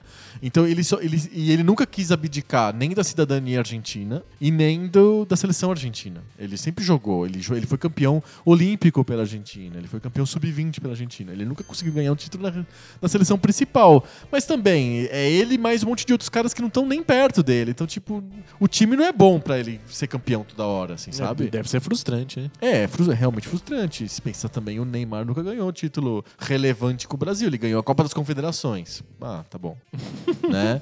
Mas enfim, a gente conhece o Messi por causa do Barcelona. Ele, ele tem a vida dele por causa do Barcelona. Ele ganha dinheiro no Barcelona. Ele tem contrato com a Adidas por causa do Barcelona. É tudo por causa do Barcelona. A seleção é só negativo pra ele. Ele só é só é só pressão, é só cobrança, é só uma coisa chata dele ser fracassado, ele não conseguir. Ele tem, ele tem todo o direito de falar: "Ah, a seleção que se dane". É uma- vontade de nem é aparecer. uma cruz que eu tenho que carregar, cara. E aí eu fico pensando, o quão comum que é isso nos outros esportes? Como que é no basquete, por exemplo? O LeBron acabou de falar que não vem pro Rio. E aí? Então, ó, ca- casos do, do basquete, inclusive de brasileiros. É, É, teve o lance do Nenê, não teve? Teve. O, o Nenê também foi bem novinho para os Estados Unidos. é, se identificou com o país, identificou com a cultura, casou por lá com uma americana, tem filho lá, mora lá, quase não volta pro Brasil. Tá desencanado. E dedica a carreira inteira dele a conseguir um espaço na NBA e ajudar o time que paga os 10, 12 milhões por ano que ele ganha de salário De dólares. de dólares. E joga pra caramba, porque a temporada da NBA é gigantesca. Gigante. Vai de outubro a julho. Se o cara vai até as finais, joga sem parar. E aí, quando acaba tudo isso, ao invés de ele descansar e entrar em férias e começar, porque eles não descansam muito, como tem que começar o seu preparamento físico pra próxima temporada que começa em outubro. Sim. Ao invés de fazer isso, eu tenho o pessoal chamando pra jogar aqui na seleção brasileira. Entendeu? Aí o cara vem cansado, abre mão da preparação dele, abre mão das férias, vem, joga. Ele não ganha pra isso, ele ganha pouco pra isso. Nem sei como que é. ganha nada. E ainda Como é que ganha? O jogador de seleção ganha? ganha uns trocados, um, um salário simbólico. Aham. E ainda tem a questão de que precisa, muitas vezes, no caso da NBA, pagar seguro do próprio bolso.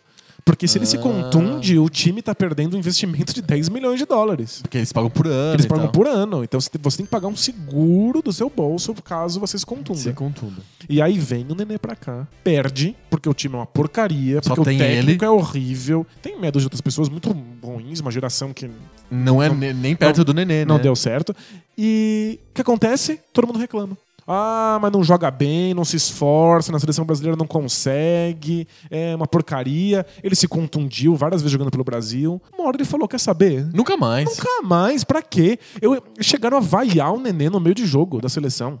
Sabe? Porque foda, o, é cara, foda. o cara cansado pra caramba depois de ter dedicado uma temporada inteira à NBA, aí chega aqui no Brasil o pessoal vai. Toma vaia. Toma vai. É tipo, a vontade de não aparecer nunca. Sim. Aí falou. Ele, ele concretizou a vontade. Nunca mais. Ah, deve jogar as Olimpíadas. Ele vai jogar as Mas Olimpíadas? Não é só ele, o Leandrinho passou pela mesma coisa. Tipo, o Leandrinho, quando tava no auge dele na NBA, quando ele ganhou o troféu de, sexto, de melhor sexto homem, veio pra seleção brasileira, perdeu, todo mundo falou: ah, é amarelão, é ruim.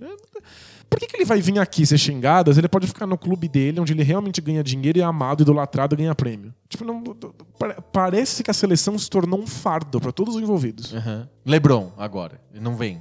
O Lebron não vem porque jogou até a final, jogou sem parar de outubro a julho. Tá cansado pra caramba, quem se importa com seleção? Olimpíada. Com, é, é, que, é que os Estados Unidos. Eles gostam muito de Olimpíada. Eles gostam de Olimpíada e eles têm essa questão de que eles querem ser Os motherfuckers. os melhores no basquete. Uhum. Eles, eles, eles acham que eles inventaram o esporte e que, portanto, Eles têm obrigação. eles têm obrigação de mostrar que eles ainda são estão num nível inalcançável. Sim. E eles perderam uma Olimpíada há pouco tempo atrás. E aí, porque eles sempre levavam, levavam uns universitários, uns caras nada a ver, terceiro escalão da NBA. Até levaram o Dream Team em 92. Isso. E aí, depois do Dream Team, eles começaram a perder um pouco. E aí, jogadores importantes começaram a querer assumir o, o compromisso com, com a seleção só pra manter os Estados Unidos no topo. Mas é jogadores importantes naquelas. É, esse Pô. ano vários não vêm pra Olimpíada. É, tipo, as grandes estrelas, algumas vêm, outras tiram, o Curry não vem. tiram férias. O Curry tá machucado, né? É, mas poderia jogar, mas não, não faz sentido. Mas, tipo, alguns grandes jogadores, outros jogadores mais ou menos, e é suficiente. A seleção vai ser campeã, vai ganhar o ouro olímpico, assim, com bastante facilidade. Mas é que faz sentido um ponto de vista simbólico, porque eles querem ser os bambamãs do esporte, mas pro jogador individualmente. Não é- significa absolutamente nada, é, né? um, é um fardo. é- A maior chance de, de- dele é dar errado. Se dá certo, não aconteceu nada. Sabe, se, se- se o cara é campeão. Mas se é obrigação dele. Exato, se o Messi é campeão aí. do- O cara era o melhor do mundo, ele não fez mais que a obrigação dele. E se dá errado, vaiam, criticam, cobram, falam que não veste a camisa, etc. Que é amarelão, que é mercenário, que é não sei o quê. Enquanto no clube é que a vida dele acontece. Acontece. né? É onde o dinheiro tá vindo. Você acha que. Eu tava pensando, né, quando eu vi essa história do Messi. eu- existe uma sobrevalorização no Brasil, principalmente na mídia, da seleção. Porque parece que o público em geral não liga pros outros esportes que não são futebol. Ou não ligam, em geral, não liga pro esporte em si, liga pro clube que torce por uma razão Sim. familiar, X, sei lá, por costume, por farra. Não gosta de futebol, gosta do Corinthians, sabe? Coisa desse tipo. E aí, e não gosta dos outros, dos outros esportes também. Tem um público restrito pra basquete, pra vôlei, pra handball, sei lá, pra futebol de salão. E não se importa com o que acontece nesses esportes em termos de clubes, mas se importa com o que acontece na seleção, porque afinal é um grande evento como a Olimpíada, por exemplo. E aí eu quero ver o melhor vôlei do Brasil, o melhor basquete do Brasil, o melhor futebol do Brasil, com aquele, com aquele time artificial que é o Brasil. E, e é um evento fora do mundo, assim, é um evento à parte do dia a dia. Não acontece no dia a dia das pessoas, não é no Sim. dia a dia do Messi. O Messi, o dia a dia dele é lá em Barcelona, ele tá treinando pra jogar a Liga Espanhola e a Liga dos Campeões. Esse é o dia a dia do Messi. Quando ele. é, quando acontece um evento que para tudo no planeta e, e acontece de 4 em 4 anos com a Copa do Mundo, eles, as, essas pessoas saem do dia a dia e vão para outros planetas, que é o planeta Copa do Mundo. E aí tem um público de futebol do Brasil, e um público de esporte do Brasil, que é aquele cara que assiste a Globo, sei lá, um cara mais comum, o, o afegão médio, o Homer. Esse cara só gosta de futebol nesse momento, ele só vê o cara nesse momento. E aí é uma sobrevalorização daquele momento que o cara é da seleção. Ele fica 90% do tempo dele numa coisa que as pessoas não veem, porque só aficionados gostam de ver o Barcelona, por exemplo, e 10% do tempo dele fica no lugar que todo mundo fica olhando, que é a seleção, que é num evento fora do normal, super, ultra, mega, hiper, cósmico e épico, que nem os jogos de celular. Então, tipo, é, É, acaba sendo meio injusto. assim, é muito né? injusto porque o cara não se prepara pra isso. É um evento extra, uma festa, né? Era pra ser uma festa, né? Era pra ser uma festa e não pra ser onde o país para.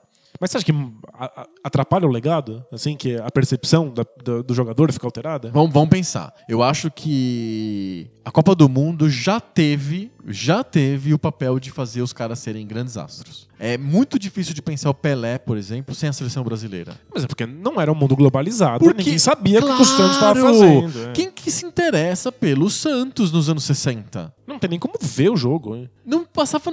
Se escutava na rádio. O Santos tinha que jogar no Maracanã para as pessoas verem. Mas Pensa, o Santos no Maracanã. O Santos é de Santos, não é do Rio. Ele tinha que jogar no Maracanã para ter mais pessoas vendo o Pelé jogando.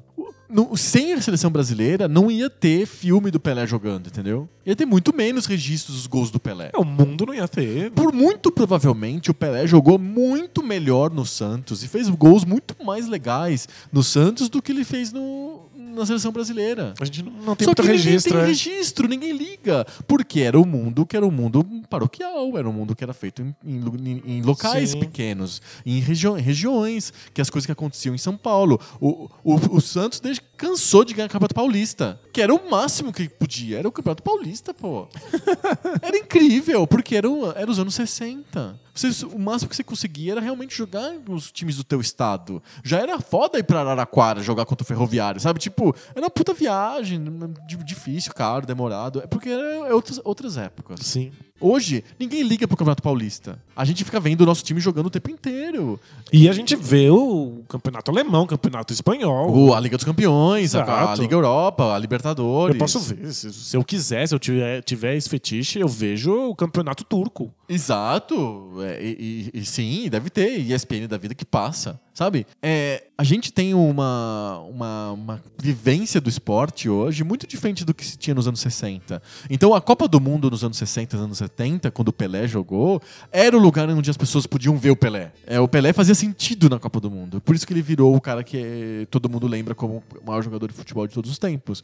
Porque o- as lendas que corriam sobre ele, que aconteciam no Campeonato Paulista, quando ele jogava contra o Jabaquara, quando ele jogava contra o São Bento, ou contra o Corinthians, sei lá, eh, eh, vi- se concretizavam na Copa do Mundo, quando o mundo inteiro estava filmando e vendo aquele jogo acontecendo. Em 70, as pessoas não param de falar sobre como que o Pelé e a seleção brasileira jogou em 70, porque foi a primeira Copa do Mundo que foi televisionada ao vivo. As pessoas podiam ver ao vivo o jogo. Foi a primeira vez. Sim. Em 70. Então fazia sentido. No jogo do Santos, no Campeonato Paulista, não passava ao vivo no satélite. né? Era muito caro botar o satélite para transmitir o jogo do Santos. Mas a Copa do Mundo faz sentido, então fez a fama do cara. Hoje, você tem todos os jogos possíveis de todos os campeonatos possíveis sendo transmitidos ao vivo. Você pode consumir o que você quiser. O campeonato turco, que nem você falou, o campeonato alemão, o campeonato espanhol. O Messi não para de sair da televisão. Se eu quiser ver 24 horas de Messi, eu vou ver 24 horas de Messi. Então tanto faz a seleção agora. A seleção não faz diferença pra ele. O Cristiano Ronaldo é outro cara, é assim. Ele, ele é o- provavelmente o melhor jogador de futebol do mundo, disputa com o Messi todo ano pra ver quem que é o melhor. Mas ele, ele é de Portugal, ele é um, é um país pequeno, não tem tantas pessoas assim pra jogar bola no nível dele. E ele, o, o time não é tão bom quanto ele. E aí há uma cobrança excessiva sobre o Cristiano Ronaldo. Ele tem uma postura super competitiva que ele fala: não, se, se eu tiver com uma perna e meia, eu, vou jogar. É. É, tipo, porque ele, ele, ele tem essa postura hiper competitiva. Mas o Messi tem uma postura um pouco menos competitiva e ele, ele cansou. Ele se, realmente se machucou por estar é, sendo criticado por não conseguir fazer aquilo na seleção. Que diferença faz a seleção pra vida do Messi? Se ele, não, se ele jogasse. Tem várias pessoas, vários grandes jogadores que não têm países representativos. É, o Ibrahimovic é da Suécia. A seleção sueca é uma merda. A- é- é- com- o Ibrahimovic joga sozinho lá. É ele mais 10. E tipo. Faz diferença? O Ibrahimovic ficou famoso por causa da Suécia? Não, ao contrário. Ele ficou famoso apesar da Suécia. O Gareth Bale é da- do país de Gales.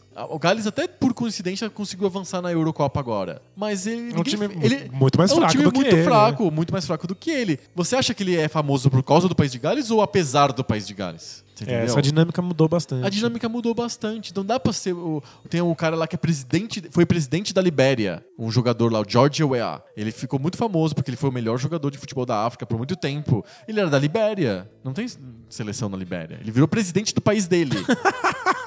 Mas ele não tinha seleção suficiente pra ele jogar. Então, tipo, é, são caras que são craques globais que, que a seleção faz pouco serviço pra eles, ou nenhum. Eles não viram heróis por causa da seleção. O Iniesta não é herói por causa da seleção espanhola de 2010. Ele é herói por causa do Barcelona. Não, eu eu entendo perfeitamente que. Eu acho que tem, a seleção nacional cabe num ponto muito engraçado que é onde o- uma experiência muito engraçada da Eurocopa pode falar, dar essa experiência pra gente, dar essa, esse testemunho vivo, pulsante. É a seleção da Islândia.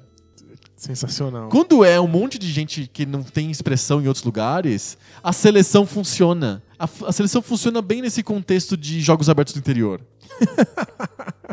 Dizem, você sabe como que foi selecionado o time da, da Islândia, né? Eles tiraram, né? Eles fizeram uma planilha, tiraram todas as mulheres, todas as pessoas abaixo de 18 anos, todas as pessoas acima de 35 anos, pessoas que estavam muito ocupadas pescando baleias, pessoas que estavam em cavernas, pessoas que eram cegas, surdas e tinham algum problema. Pronto, deu 23 e já era o time da Islândia. E tiraram as baleias também. É, tirar as próprias baleias. Você entendeu? É um, quando é um país pequeno, uma seleção faz sentido como, sei lá, como um representante do aquele microcosmo muito específico que consegue um feito heróico e eliminou a Inglaterra. E chegou na quarta de final do Campeonato Europeu. E até como. Aí faz sentido. Países Mas a Espanha foi pequenos- eliminada e tá nem aí. O Iniesta foi eliminado e foi embora, voltou pra Barcelona. O outro voltou pro Real Madrid. Que se dane. É, tipo, países muito pequenos até se reconhecem, se reconhecem ideologicamente, etnicamente na sua seleção. Sim. E aí tem esse papel de, de você se vê ali e fala, olha, sou eu jogando. O islandês olha e fala, nossa, é como se fosse eu. Até, Exato. até porque é mesmo, né? Tipo, é um padeiro, é um... Ele é, é, O disco técnico, ele é. É dentista, eu acho uma coisa assim. Mas seleções. acho isso muito louco.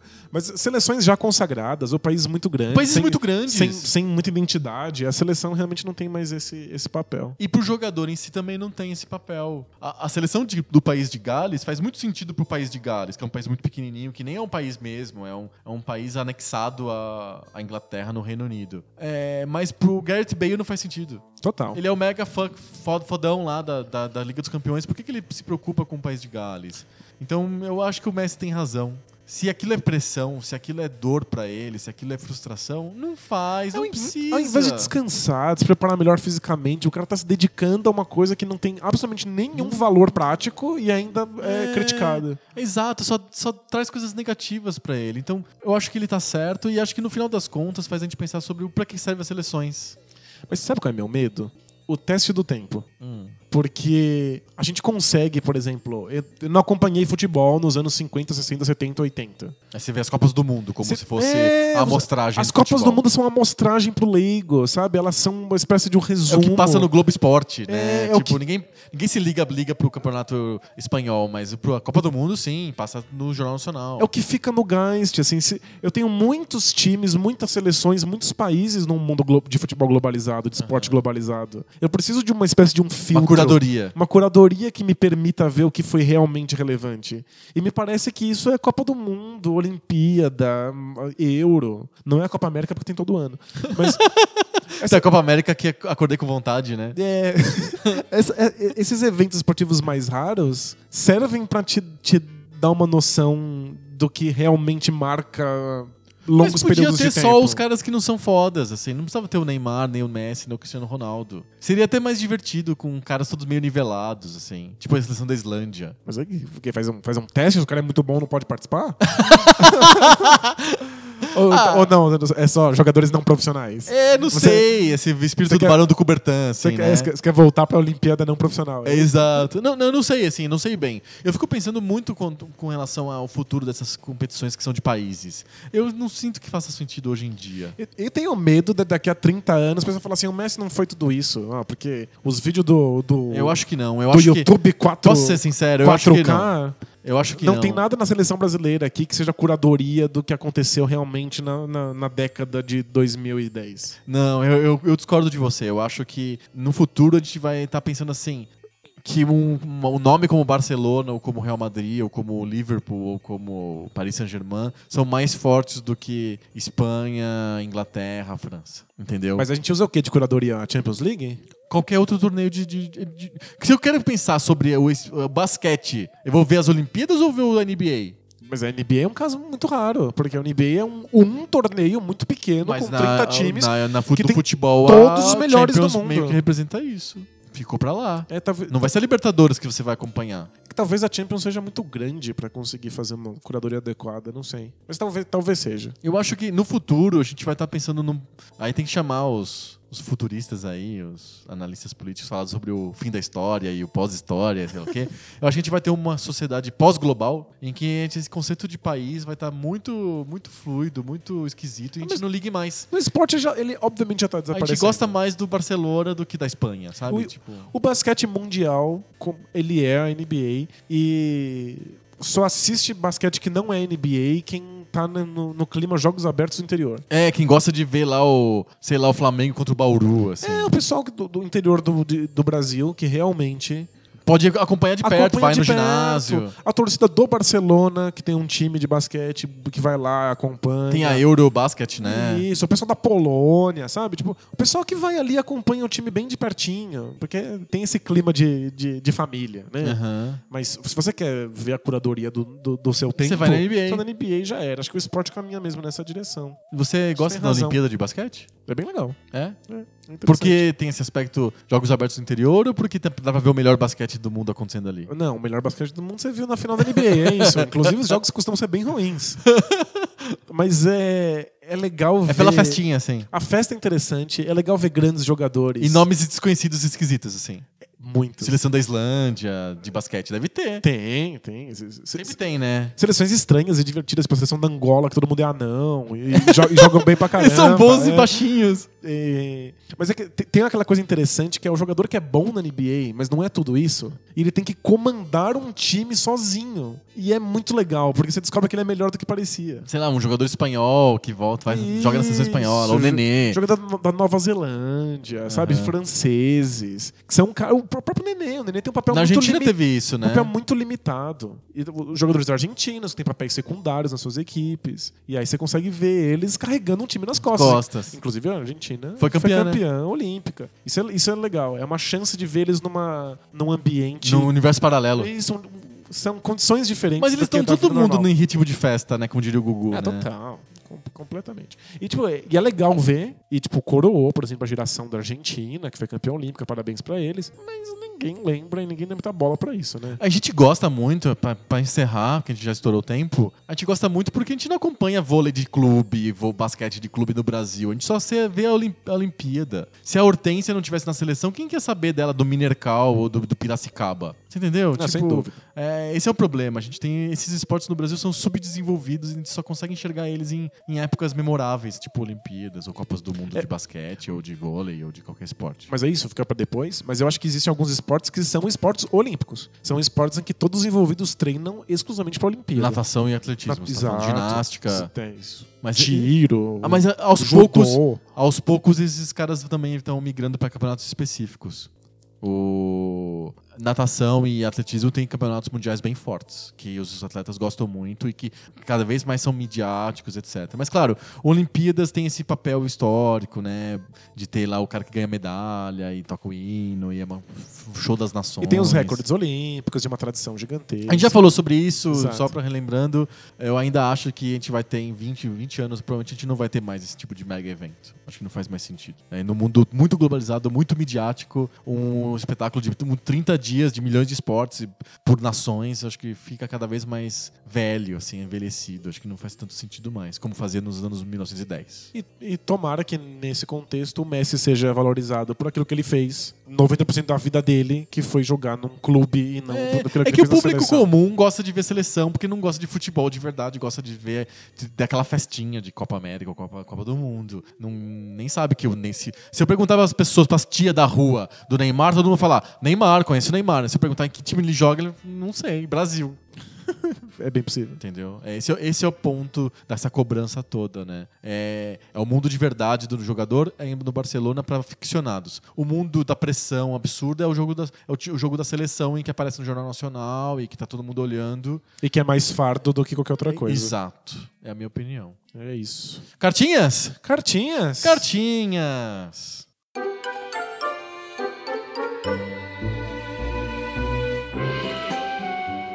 Cartinhas! Cartinhas. Cartinhas. Recebemos várias cartinhas. A gente tá gravando um pouco antes do que a gente costuma gravar sempre. Então, menos cartinhas pra gente ler. Então, pe- pedimos desculpas pra quem mandou cartinha no final da semana, porque dessa vez a gente gravou antes. Aí fica pro próximo episódio. Ficou né? pro próximo. A gente vai acumulando. Não se preocupem que quem mandou cartinha pra gente, a gente gostou, a gente lê, não interessa a época. Exato. Né? Se- é, é sempre sobre videogame antigo mesmo, então tá tudo certo, né? Nunca envelhece, é um tema já tá eterno. falando de velharia. É um tema eterno, né? Começar pelo tema da, da- do nosso episódio anterior, que foi sobre A Guerra 16 Bits. a Guerra dos 16 Bits. A gente recebeu um e-mail do Léo Correia, que mora em- que ele é de São Paulo, mas ele morou em Porto Alegre até os 10 anos de idade, e aí ele, ele teve uma experiência engraçada em, tempos, em termos de geografia. Quando ele morava em Porto Alegre, ele acha que é geografia, a gente vai discutir isso. Quando ele morava em Porto Alegre, a- ele disse que lá em Porto Alegre a presença da Tectoy era muito forte. Então o Mega Drive e o Master System eram regras sociais Sim. tinha que ter um Master System, depois tinha que ter um Mega Drive. Ninguém tinha outro videogame que não fosse esses dois, ok? Aí ele se mudou pra Florianópolis. E aí lá em Florianópolis ele disse que mudou o cenário, que lá a regra era o Super Nintendo, era uma hege- hegemonia absoluta, principalmente por causa do Street Fighter 2. Eu acho que foi o tempo. É claro que não é o espaço, é o tempo. Quando ele se mudou, surgiu Street Ainda era 2. bom o Mega Drive e tal. E aí dava a sensação pra ele que em Porto Alegre vivia-se uma hegemonia absoluta do, da SEGA, da Tectoy, sei lá. Aí quando ele se mudou pra Floripa, deu tempo já pro Super Nintendo ficar foda por causa do, do Street Fighter 2. E é, o, o Super Nintendo se recuperou da- nessa Exato. corrida. Você acompanhou ela inteira. Você É, se fosse o contrário, se de a- repente- Ascensão e queda do Mega Drive. Eu acreditaria muito mais numa história que fosse assim.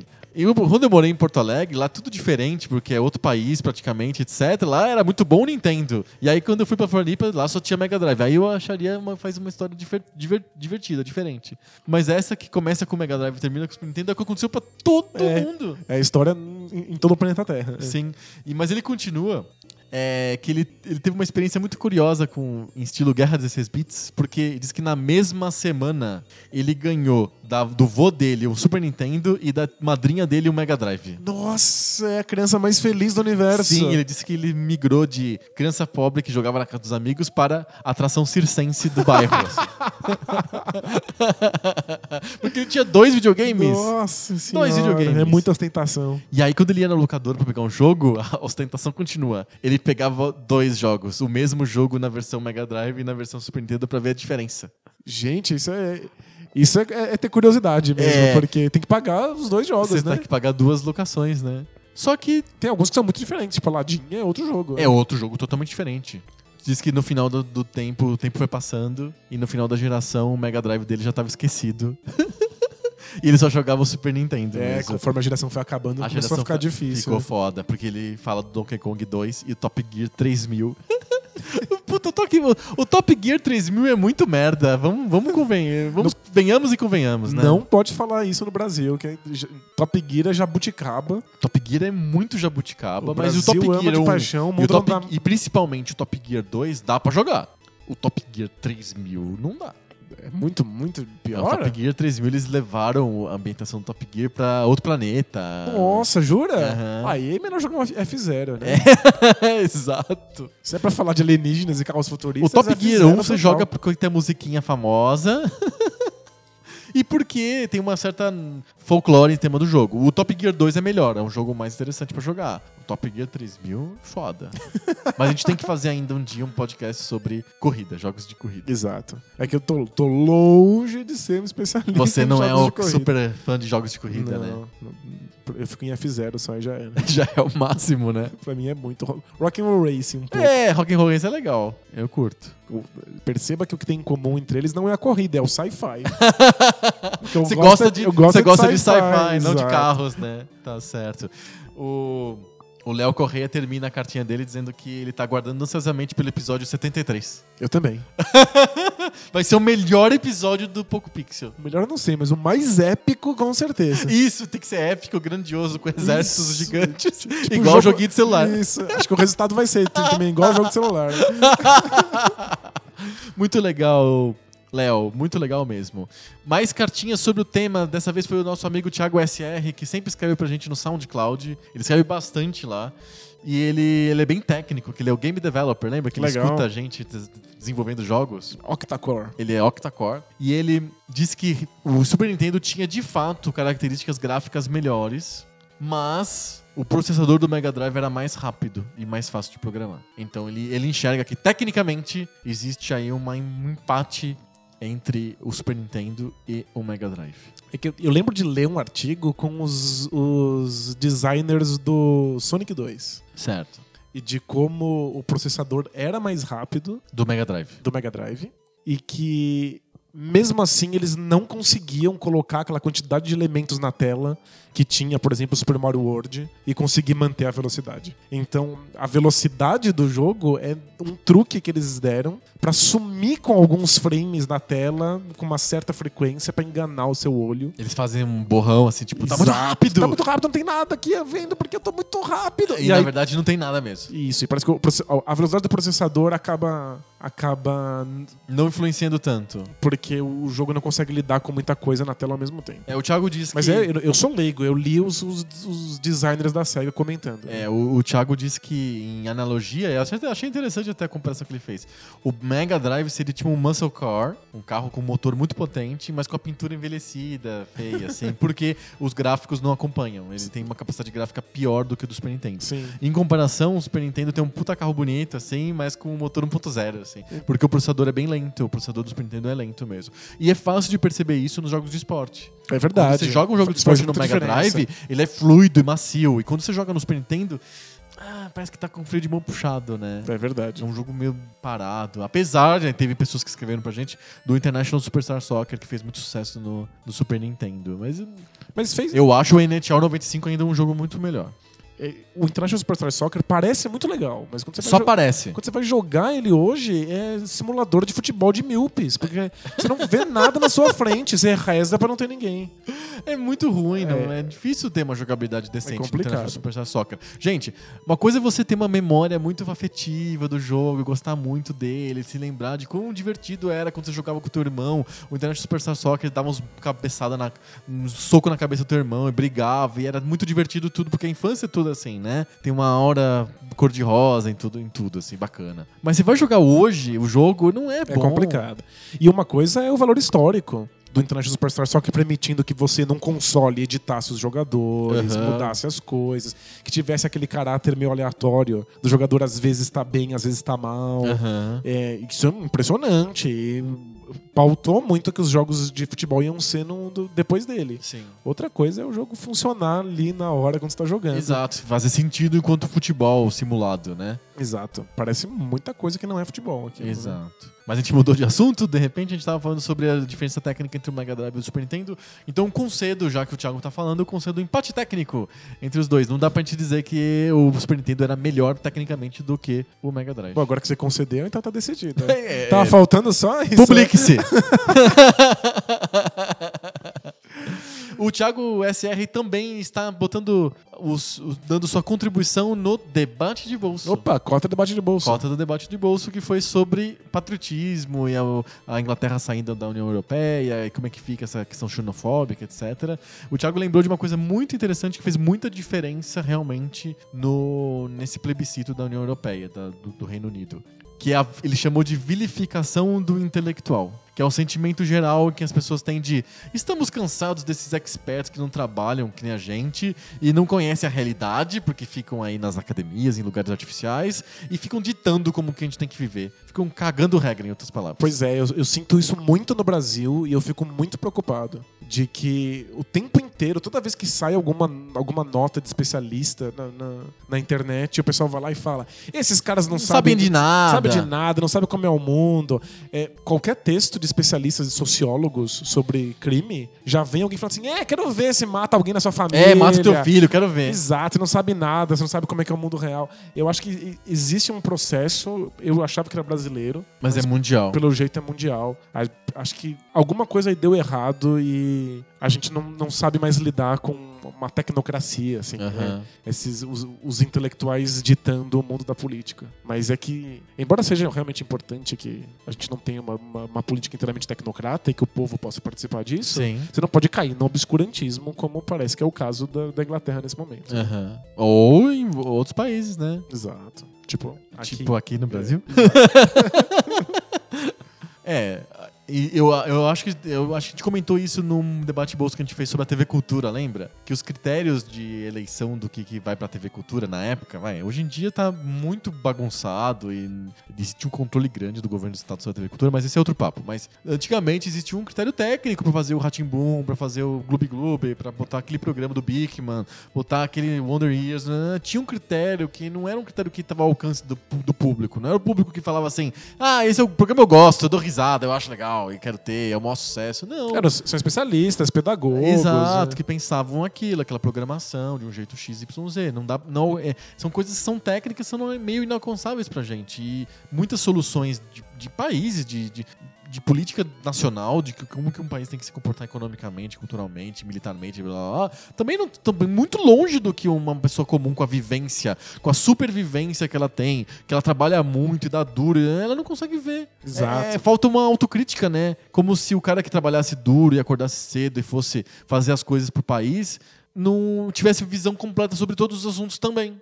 Ele critica política, o né? intelectual que tá lá num lugar fora da realidade e que ele não entende o que é real. E esse cara também que tá na super realidade também não entende o que tá acontecendo. É a cegueira dos dois lados, não é de um lado só. Exato. É por, ah, por isso que a política deveria criar essas pontes, né? Exato. Deveriam unir os lados, mas pelo, pelo jeito não é o que está acontecendo. Eles querem só caras que berram muito, né? É. No, fundo é isso que o povo quer. Pessoas que berram bastante. E que parecem gostoso. muito fincadas na realidade. Aham. E que têm soluções super simplistas e, e pautadas no senso comum. Porque o senso comum parece muito real, né? É muito real, né? O senso, o senso comum é... Esse cara é culpado. Exato. Entendi, pronto. Tá. Ah, eu sei quem é. Eu posso realmente dar uma Eu me paulada na relaciono, cabeça. é, eu me relaciono com esse problema. Muito difícil você se relacionar com problemas muito abstratos do tipo como que é o modelo de geração de riqueza e o desenvolvimentismo. Exato. Você vai falar com a pessoa, a pessoa me dá o Neymar na seleção aí, por favor. Não É. Não, ficar a pessoa responde, ah, né, você não sabe nada. Tá aí falando do sexo dos anjos. É, exato. Eu que sei, baixa naquele cara ali. É aquele cara ali, ó, do outro lado da rua que é esquisito. Exato. Bate no esquisito. Quem está chamando de esquisito, seu esquisito? É. É sempre assim. E pra terminar, a cartinha do Felipe Ferrari, que diz que é o primeiro comentário dele no Poco Pixel. Opa, bem-vindo. Se eu fosse o Azagal, eu não leria, porque não. Primeira carta a gente nunca lê. Tadinho. Não, a gente tá lendo, assim, porque é um- ele levanta um excelente tema. É sobre o debate de bolsa, ele pergunta pra gente o que que é ser patriótico? O que que é patriotismo? Qual que é o conceito de patriotismo? É Difícil, né? difícil, mas é algum senso de orgulho da linha imaginária na qual você nasceu, né? É, eu acho que eu tenho uma, uma- Minha visão é que assim, é uma extensão da família. Assim como a gente é, tem, existe um grupo de pessoas que são. que, de, que o mero acaso, né? Totalmente mero acaso, é sorte, o sorteio, te colocar, te colocou ali em, bobi, em bebido naquele, naquelas pessoas que são o seu ecossistema familiar, social. Existe um ecossistema de uma família expandida, que é a família da sua cidade, depois tem uma, uma família mais expandida ainda, que é a família do seu estado, e aí finalmente você tem um ecossistema super mega expandido da família do país. E que na pior das hipóteses, você pelo menos conta com a solidariedade daquele cara, porque ele tá dentro do mesmo país, então ele tá, de alguma maneira ele é teu parente. Então, mas- ele é teu, sei lá, teu irmão super distante, de oitavo grau, porque ele é do Brasil.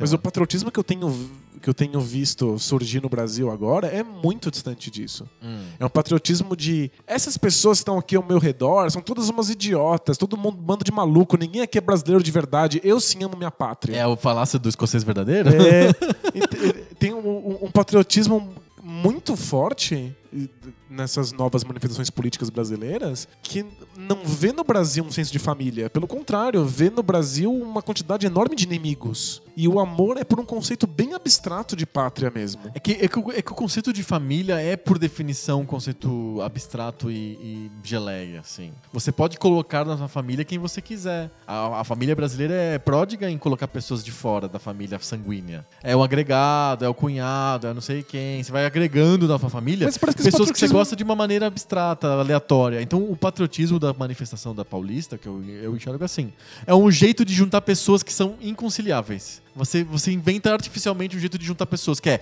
somos brasileiros, estamos no verde e amarelo, contra um inimigo comum, mas que eh, são pessoas inconciliáveis, mas que estão dentro do mesmo, sei lá, do mesmo time, porque inventou se fosse assim. Fato, mas é- me parece um patriotismo muito mais excludente do que um patriotismo que coloca pessoas. Tipo, mais do que falar Será assim, que ó, esse não é o próprio conceito de patriotismo? Somos Excluir os outros? Mas é que excluir os caras estão no seu país, assim, tipo, é. É que cria-se um conceito artificial do que é ser brasileiro e é como se os outros não fossem. É que não cria o conceito. Eu acho que nem cria-se o conceito artificial de ser brasileiro. Simplesmente é um não símbolo, é o não grupo, é a, a- a não, a não união, eu não tenho ligação com aquelas outras pessoas. Então, o único jeito que existe pra me ligar com outras pessoas é o meu ódio a uma, uma coisa específica. Como não, ninguém gosta de se dizer claramente que estão unidos pelo ódio, a pessoa inventa outra coisa pra ser unida. E no caso, é a coisa mais genérica possível, que é o país. É possível, é. Mas é, é, acho que o, o patriotismo é uma questão que vai ficar cada vez mais problemática, não só aqui no Brasil, mas na Europa. Uhum. A gente já viu um monte de demonstrações de ódio de, de ingleses com, Já estra- aconteceu com essa semana. estrangeiros essa semana.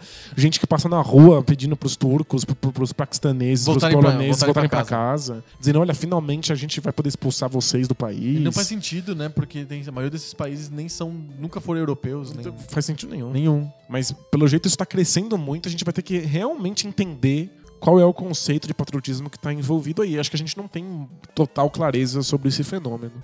E o patriotismo é sempre negativo. É, me parece que sim. Me parece que ele é um- uma, uma categoria negativa. Aham. Você quiser. Categoria por exclusão, né? Isso, é isso que eu quis dizer. Não, não quis dizer que o, que o patriotismo só faz mal. Eu quis dizer negativo no sentido de que ela, ela se categoriza Por pelo- não ser- eu por não sou ser aquele, então coisa. eu- é. Isso, é. Era isso que você tinha. É, era isso, porque eu penso assim: o que, que une, sei lá, o gaúcho ao piauiense? Né, quer dizer, acho que na cabeça do gaúcho do piauiense, nada. Ele, ele não acha que o outro cara é brasileiro. Não, ele, ele, eles, eles acham que são brasileiros, mas porque, por exclusão, porque eles não são argentinos nem, nem equatorianos, assim, entendeu? Porque não tem nenhuma característica comum, apesar deles falarem português, os ambos, né? Não tem outras características que sejam iguais do Piauí e do Rio Grande do Sul. Mas é que a gente, a gente viu tantos estados do Brasil dizerem que outros estados bras- brasileiros não são Brasil Ah, por causa bom. de resultados políticos. Ah, bom, isso acontece também. Aí é um. Tipo, a exclusão não é simplesmente uma- na linha imaginária. A exclusão é num conceito inventado aí do, de certo e errado. É que você bizarro. cria na hora, né? É um.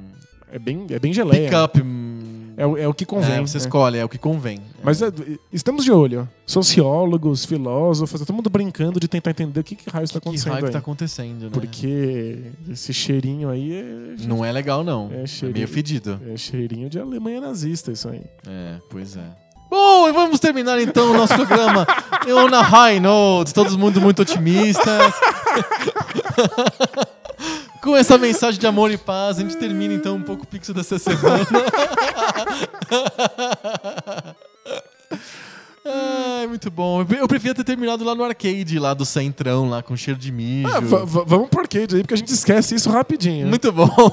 A gente, a gente- a bate uma ficha no flipper Resolve isso, a gente passa um Vamos, tempo vamos sem achar uma pensar em ficha? Eu jogo uma vida, você joga outra vida. A- Outra vida. Nossa, pô, tá, tá tão ruim de dinheiro assim? Compra uma ficha pra cada um. Não, mas que na nossa época era, era dureza. Criança não tem dinheiro, né? E sabe que é legal? Os fliperamas do centro aqui de São Paulo são ficha mesmo, não são cartão, não. Não, é ficha. É ficha, ficha. Não é papelzinho nem cartão. E os gabinetes é feito no fundo do quintal. Os gabinetes de madeira nada a ver É com nada branca. escrito. É, é tudo, exatamente. Muito bom, conseguimos dar um clima mais divertido pro nosso final. Então, semana que vem a gente volta com mais papo novo. Sobre videogame velho. Valeu! Tchau!